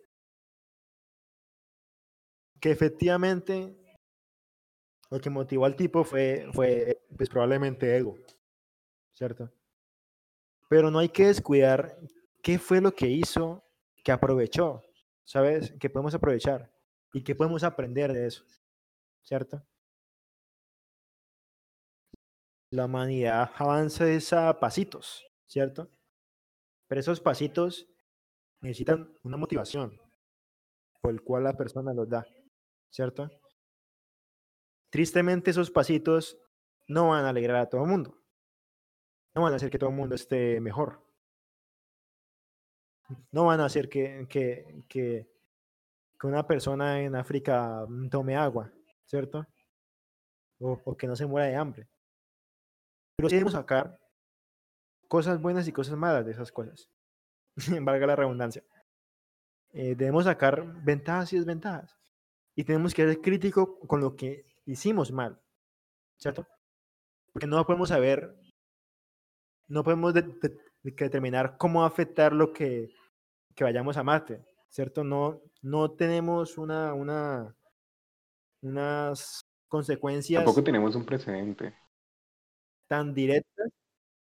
Exacto. O sea, es, es algo que no hemos hecho antes. Entonces no podemos determinar cómo nos va a afectar, sino, creo yo, más bien hacerlo y lo que hagamos mal, corregirlo. ¿Cierto? Porque así es como hemos avanzado en los últimos años. ¿cierto? La revolución industrial no fue pensando en, en- el, en, el, en el bien de los trabajadores, eso vino después, ¿cierto? Entonces, a lo que me refiero es, e- es sí hay errores, probablemente cometamos muchos errores, pero de eso mismo hay que aprender.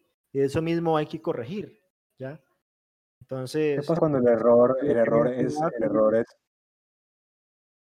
a lo que mencionaba, ya te contesté, a lo que mencionaba Felipe, que no hay que satanizar el motivo por los medios, más bien corregir los medios, redireccionar los motivos para llegar a un resultado mejor. ¿Sabes? Sí, de hecho creo que ese es un, un punto medio que se puede llegar. Lo que más me preocupa a mí de todo esto es además pensar de qué pasa cuando el error en sí mismo evita que el error pueda ser corregido. Que me parece que nosotros históricamente hemos sido víctimas al intentar avanzar precisamente pasito a pasito de eso, de generar errores, los cuales por ese mismo error no podemos corregir, remediar o incluso hacer que las cosas sean distintas a futuro. Para pesar, señores. Dicho esto, Realmente, dale Camilo, me cortas, no pasa nada. sí, Cerremos. Cerremos. que, que- que ya para, para, para decir muchachos, piensen, eso es lo que les dijimos. La invitación es a la misma, a tener pensamiento crítico. La invitación es a cuestionarse y cuestionarnos. Nosotros acá no, no estamos diciendo verdades, estamos diciendo puntos de vista. Entonces, Esa es la única verdad que hemos dicho. a lo que hemos llegado es que no hemos llegado a nada. Entonces, para pensar, señores, para pensar, No, no pierdan la fe en la humanidad, por favor. Me gustaría, me Sí, gustaría claro, que claro. tuviera una forma de terminar, de terminar, de terminar el show diciendo, recuerden que nosotros no, no venimos a decir ninguna verdad y esa es la única verdad. claro, claro.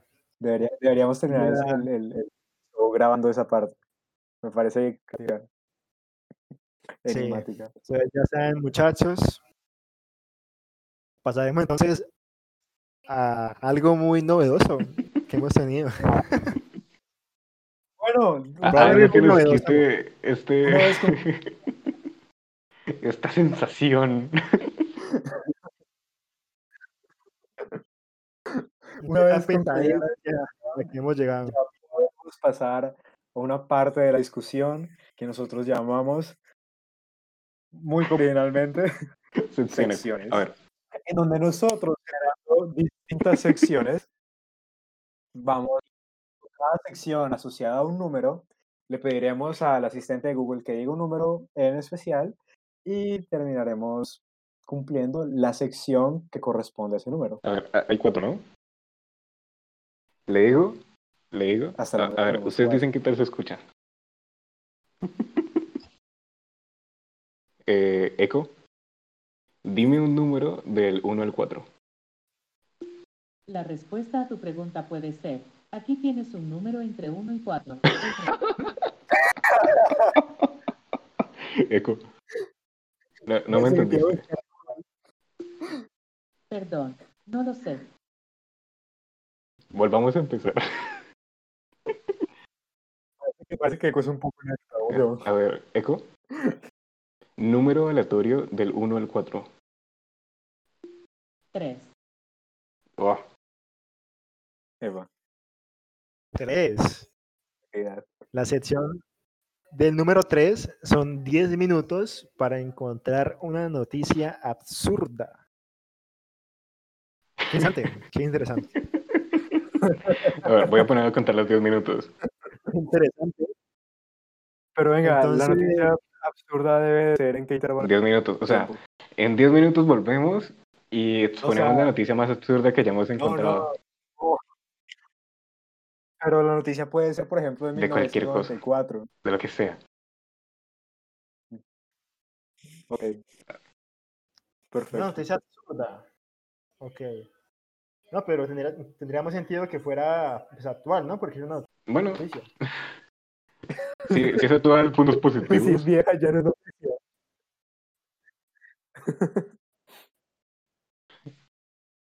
Claro, porque. bueno, eh, los Ya. minutos ya, ¿no? Entonces, no, ya, tengo un temporizador. tengo un temporizador. Tengo un temporizador. Ya, ya lo puse a correr, 9 minutos 50. Perfecto. Ok, entonces busquemos esa noticia absurda. Eh, a ver qué tal. Vamos a ver, vamos a ver. Vamos a ver.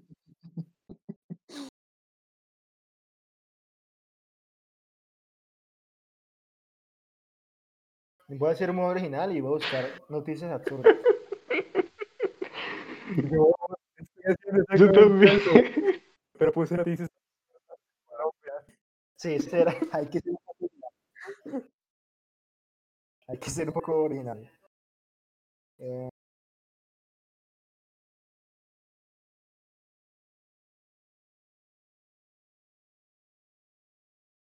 A ver si la encuentran. Eh, dicen que ya y pues, cuando estemos los tres y estamos antes de los de los 10 minutos, pues. Pues eso. uy, uy. Encontré varias muy buenas, ¿eh? Uy.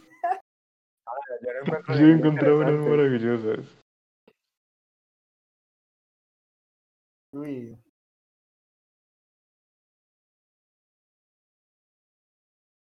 Uy. Uy, hay varias muy buenas, ¿eh? Wow.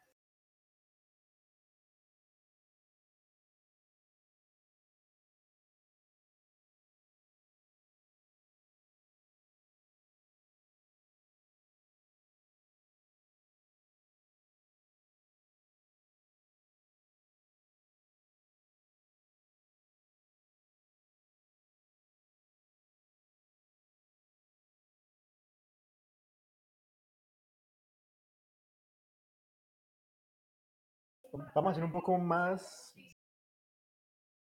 más originales y vamos a poner noticias absurdas del 2020.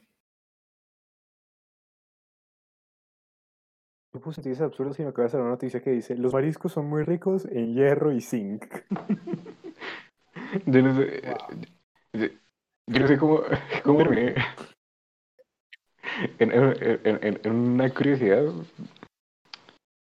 ¿Saben que si le quitan el pelo a un conejillo de indias parece un hipopótamo en miniatura? ¿Qué?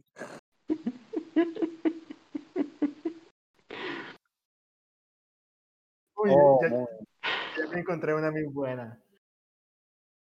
Ah, yo no encuentro nada bueno, me siento mal.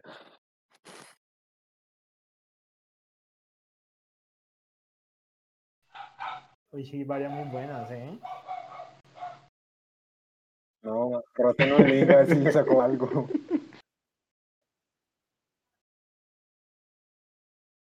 Uy, hay, uy, uy, hay varias.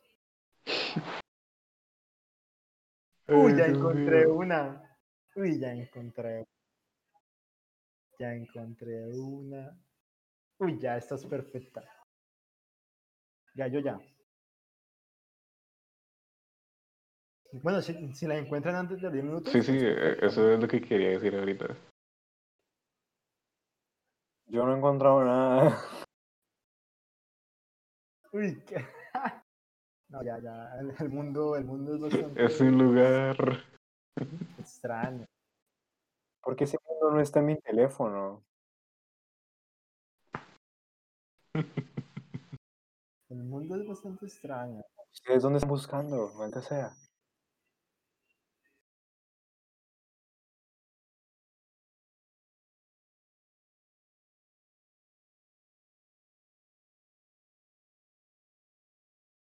Este pequeño tiempo habrá que solo en Sí, eso lo postproducción, quitas.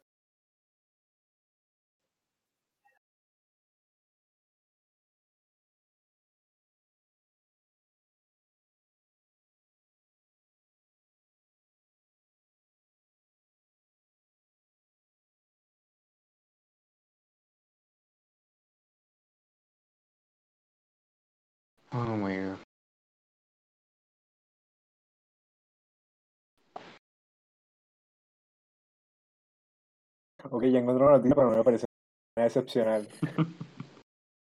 Eh, yo, yo busqué varios, pero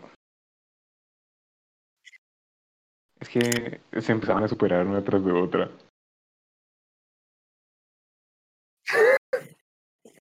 Ok, ¿cuál, cuál es tu noticia? Empecemos. Es que pues. perdí la página, pero si quieren puedo dar una Bueno. interesante. Pero Sí, una. ¿no? Una cada uno. Entonces, ¿quién empieza? Ah, si quieren empiezo. Voy a dar una no muy tal, pero es reflejo de la naturaleza humana. Ok. Esto, bueno. Un pastor en Ghana, África, hizo que sus feligreses de la iglesia, la nación del fin de los tiempos, bebieran el agua en la que se bañó. De acuerdo con el hombre, su cuerpo tiene el poder de bendecir el agua y con ella purificar los pecados de quienes la beban. Una maravilla, o sea, esto lleva a otro nivel el caso de, de, de Belle Delfín. Bravo. De, Eso me recuerda, me recuerda un episodio de Los Simpsons, ¿no? Que, que... Ay, muchachos, lo predijeron los Simpsons. Los Simpsons los predijeron. Un episodio, un episodio en el que Bart, en el que Bart le tocaban como que bañarlo en como una sopa, como una sopa y que la gente se comía la sopa en la que Bart eh, se, se bañaba. Era así, creo que era así. Creo que era así. Mm, No sé si, si estaba del todo mal. Pero. Muchachos, para que vean que los Simpsons No, no los Simpsons predijeron. Estaban tomando una sopa. No, pero es que lo, eh, lo peor es que, escuchen eso. Eh, hay un video, ¿no? Entonces, cito, en el video se puede ver cómo el hombre semidesnudo se sumerge en varias oportunidades en un tanque lleno de agua y después de unas oraciones invita a los asistentes a que consuman el líquido. Pero el man solamente se sumerge, quiere decir, no hace, no se orina. Y es, ¿alguien sabe si estaba limpio antes de entrar? Vas a ver. o sea, perfectamente se puede haber metido, orinado allí. ¿Y quién se da cuenta? Sí, exactamente, quiere decir. Bueno, los que la toman. Bueno, a ver. Sí, exactamente. No, A ver, pero ya que yo nunca he probado mi orina. Así que probablemente me sepa raro, pero no lograría identificar que es orina. no sé, no he probado orina. No sé si. No sé qué responderte. Pues sí, es lo que estaba diciendo hace un Es momento. que tendrá un sabor raro. Estoy seguro que tendrá un sabor raro, no sé. Se supone que uno de, de los componentes más, más, más que más fuertes de la orina es la urea. Entonces, ¿tendría un saborcito a urea? Tampoco probado la urea. Depende, ¿no? La orina se decanta en la orina, ¿no? Por eso dice que la orina se puede ver. Pero, pero, pero ¿de qué sabe la urea? No sé, No, pana, pero es que me estás pidiendo que pruebe mi orina. bueno, la tarea de hoy es... No, no, no, no, no. Porque No estoy seguro de que existe gente que va a decir reto aceptado. Yo no, estaría dentro de esos y no quiero. No, muchachos, no lo hagan, no prueben su orina. Bueno, y- pero hay, hay, hay A menos que estén, ¿no? ¿Cómo funciona la orinoterapia? ¿Es beberse la orina? a menos que estén en un, una condición muy, muy de supervivencia. Ahí sí Como que háganlo. les pues, o les Atrapado guste la Golden Rain, cañón. no, no sé. Que Será sea búsquelo. Golden yo lo he buscado, yo lo he buscado. No, no, no. no The es Golden verlo. ¿Qué quiere decir lluvia dorada? Es una canción de.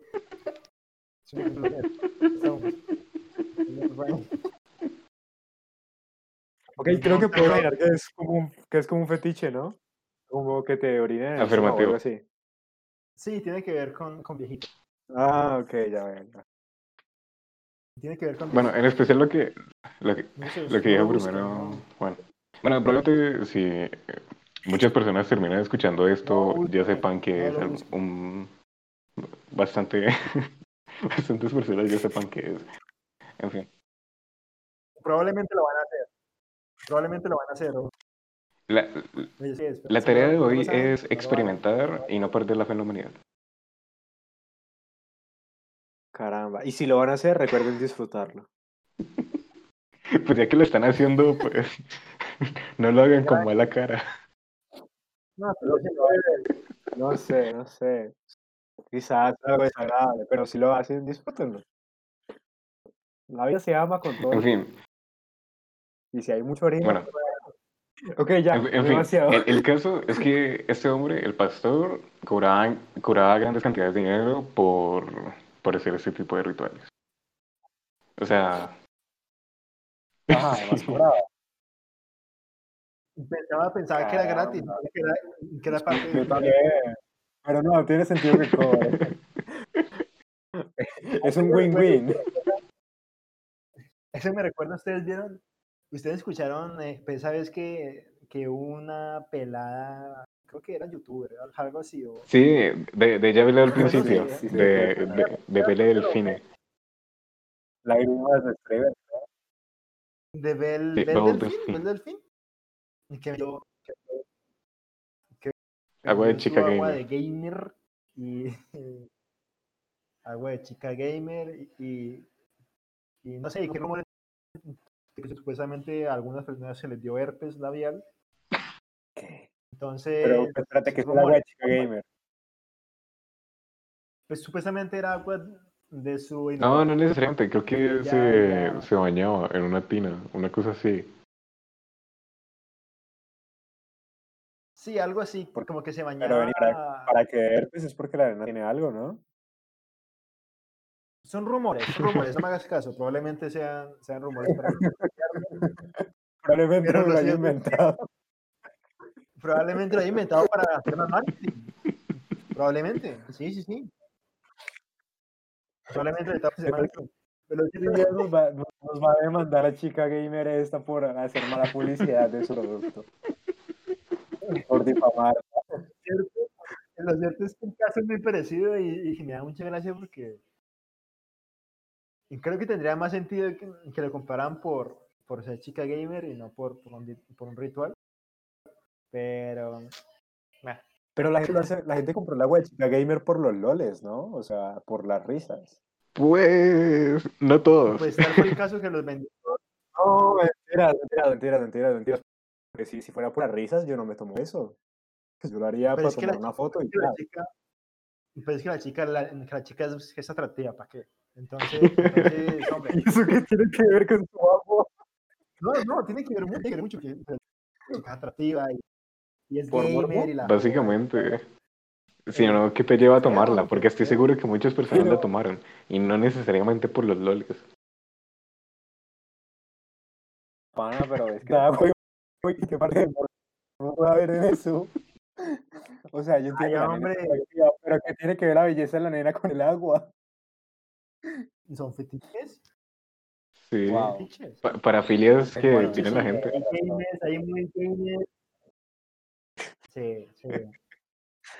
Dios mío. Entonces, Buenísimo, pues, para, buenísimo. prevenir, pues, para prevenir es que no compren. Pues si me van a comprar, pues, pues disfruten. Pues ya se lo compraron, disfruten. No. No sé. No sé. Y si lo van a comprar, crean, en el pastor que la vende. No, mi consejo es que no la tomen. Si van a tomar agua, procuren que sea agua potable y que no tenga cosas raras. Nunca se sabe. Aunque si quieren hagan caso a estos dos. Deberíamos Y hablar si de, ya la tienen, y de la industria del agua. y pues si, si ya la probaron, y pues si, ya la compraron, pues, pues, pues ya qué más, ¿cierto? Pues ya, pues ya gastaron su dinero. Entonces ya. Pero bueno, una noticia muy. Bueno, bueno, Muy Juan, buena, ¿qué encontraste? absurda. Eh, Juanito, Juanito, tú ¿qué encontraste?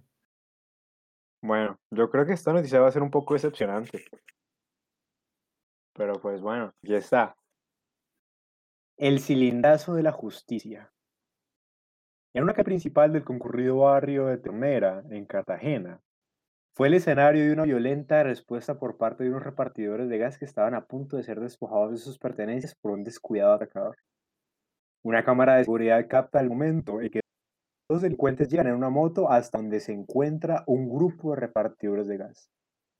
Uno de los atracadores simula hablar por celular, observa y se acerca a sus víctimas a quienes intimida con un arma de fuego.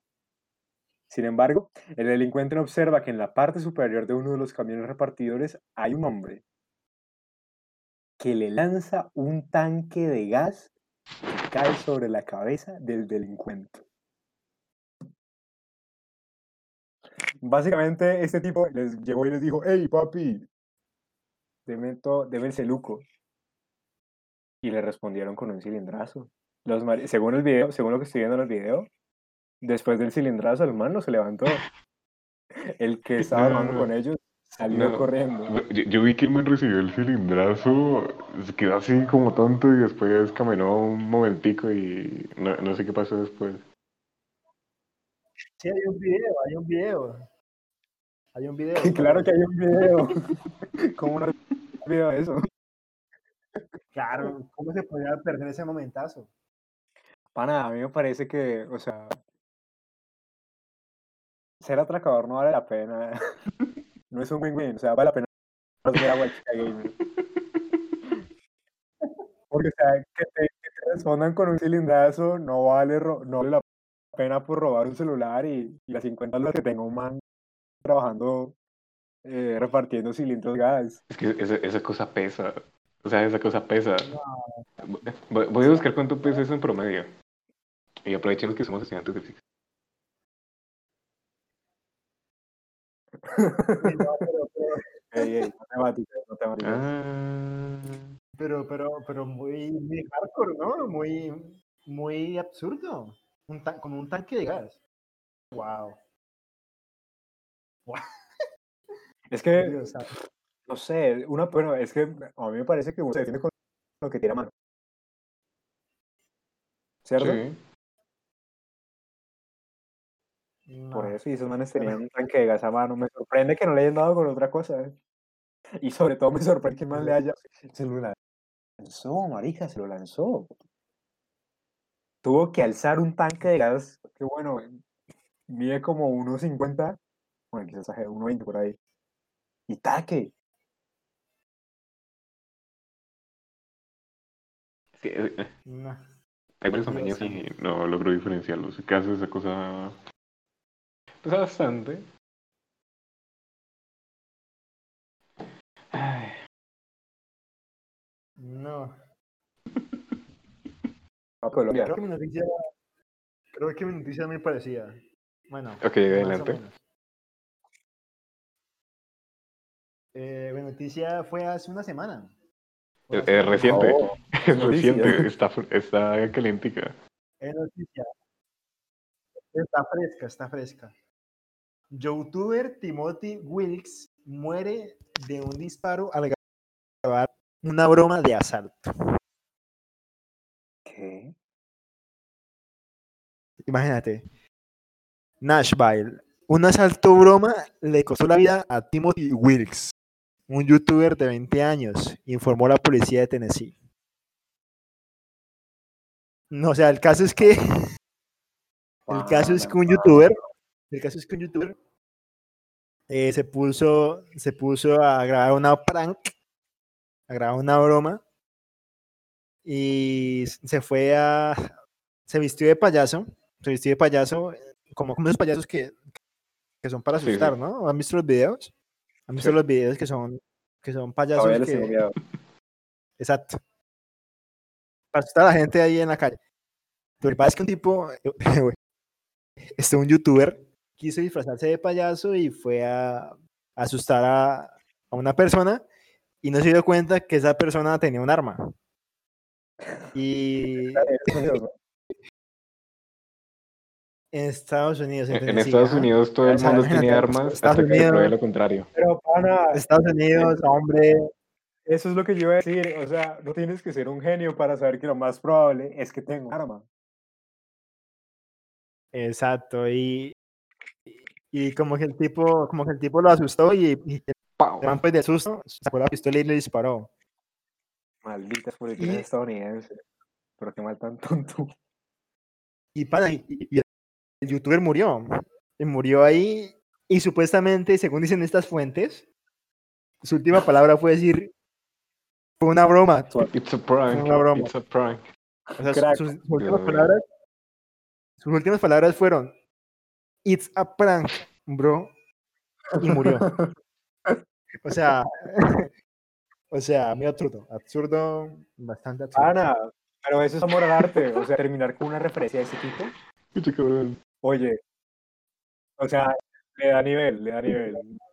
Y pero que tus últimas palabras sean, fue una broma, pues, A ver, prim- primero es lamentable uy, no sé, que eso haya sucedido. no sé, me esperaría, Obviamente, obviamente, obviamente. Aquí intento burlarme del tema, pero por supuesto es lamentable.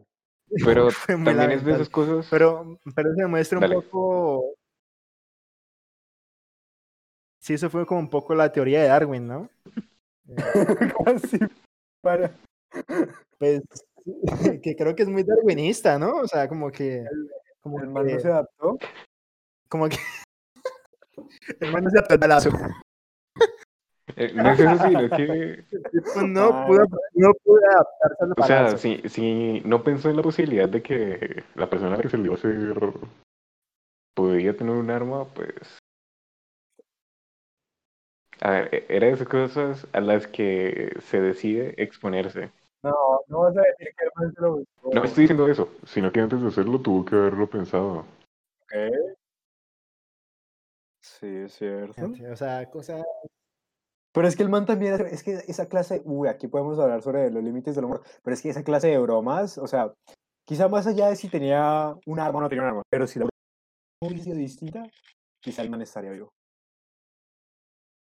Ok.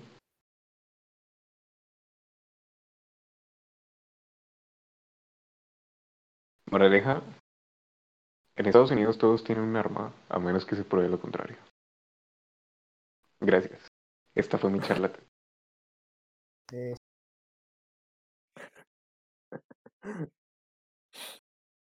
Eh, en Estados Unidos balazo puede venir de cualquier lado. Oh my God. Bueno, no tan así, creo que hay estados que no son tan permisivos. Ay. Bueno, Eh, ¿Qué iba a decir? Nada, eh, ¿quién, quién va a cerrar? Y hasta aquí. Muchas gracias por acompañarnos. Espero que hayan disfrutado el podcast. Recuerden que la única verdad que decimos es que no decimos ninguna. Y hasta el próximo episodio.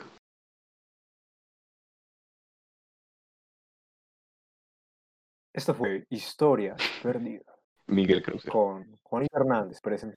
Ah, Pana, yo no, yo no me presenté en la introducción. No dije, no dije que, no dije que era yo el que estaba hablando. bueno, tampoco. Ah, se fue Camilo. Se fue. No, volvamos a hacer. Eh, ¿Cuál? volvamos a hacer, a hacer otra despedida, pero pues nos despedimos todos. Bueno, Camilo, ¿estás? Camilo. está cagando. Camilo. Sí, sí, entonces, entonces, noticia muy, muy, muy trágica. Trágica. Dependiendo del contexto. Trágica, trágica y absurda. Muy absurda. Muy absurda. Bueno, eso demuestra, eso demuestra que, que, que la lógica no está en mucha gente, ciertamente. Que la lógica es relativa al observador. La lógica no está en todas las personas. Ven. Ay, no, no, no. Bueno, fue un gusto, fue un gusto tenerlos aquí otra vez, muchachos. Fue un gusto conversar y, y tocar este tema tan, tan importante. Para Eh, algunos, ¿Cierro? poco importante para otros. Eh, entonces, sí, muchachos. eh, muy bacano esta conversación. En fin, hasta aquí llega Eh, el primer episodio de Café Hermético. Muchas gracias por acompañarnos. Fue un placer estar aquí. Muchas gracias Camilo por invitarnos. Muchas gracias Juan por estar presente a tiempo. un placer. Nadie lo sabe, pero llegué como dos horas tarde y empezamos dos horas tarde. Muchas gracias, muchas gracias porque por solo tenerte aquí es un privilegio. Ah, Entonces, es un privilegio estar en este proyecto con ustedes, muchachos. Siendo honestos. está bien. Ojalá no se nos venga. Entonces, entonces, sí, muchas gracias a ustedes por, por estar aquí. Y muchas gracias a los que nos oyen por estar también ahí. Entonces, esto es un adiós. Es un hasta luego. Hasta luego, muchachos. Y que pasen. Es un hasta luego. Y recuerden, no asusten a la gente en la calle porque puede tener armas. Pueden tener armas y, y, y puedes, puedes pasarla muy mal. Hasta luego, que estén muy bien.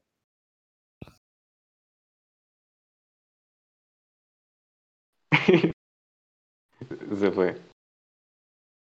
En fin, hasta luego. Esto fue Café Hermético. Muchas gracias por escucharnos.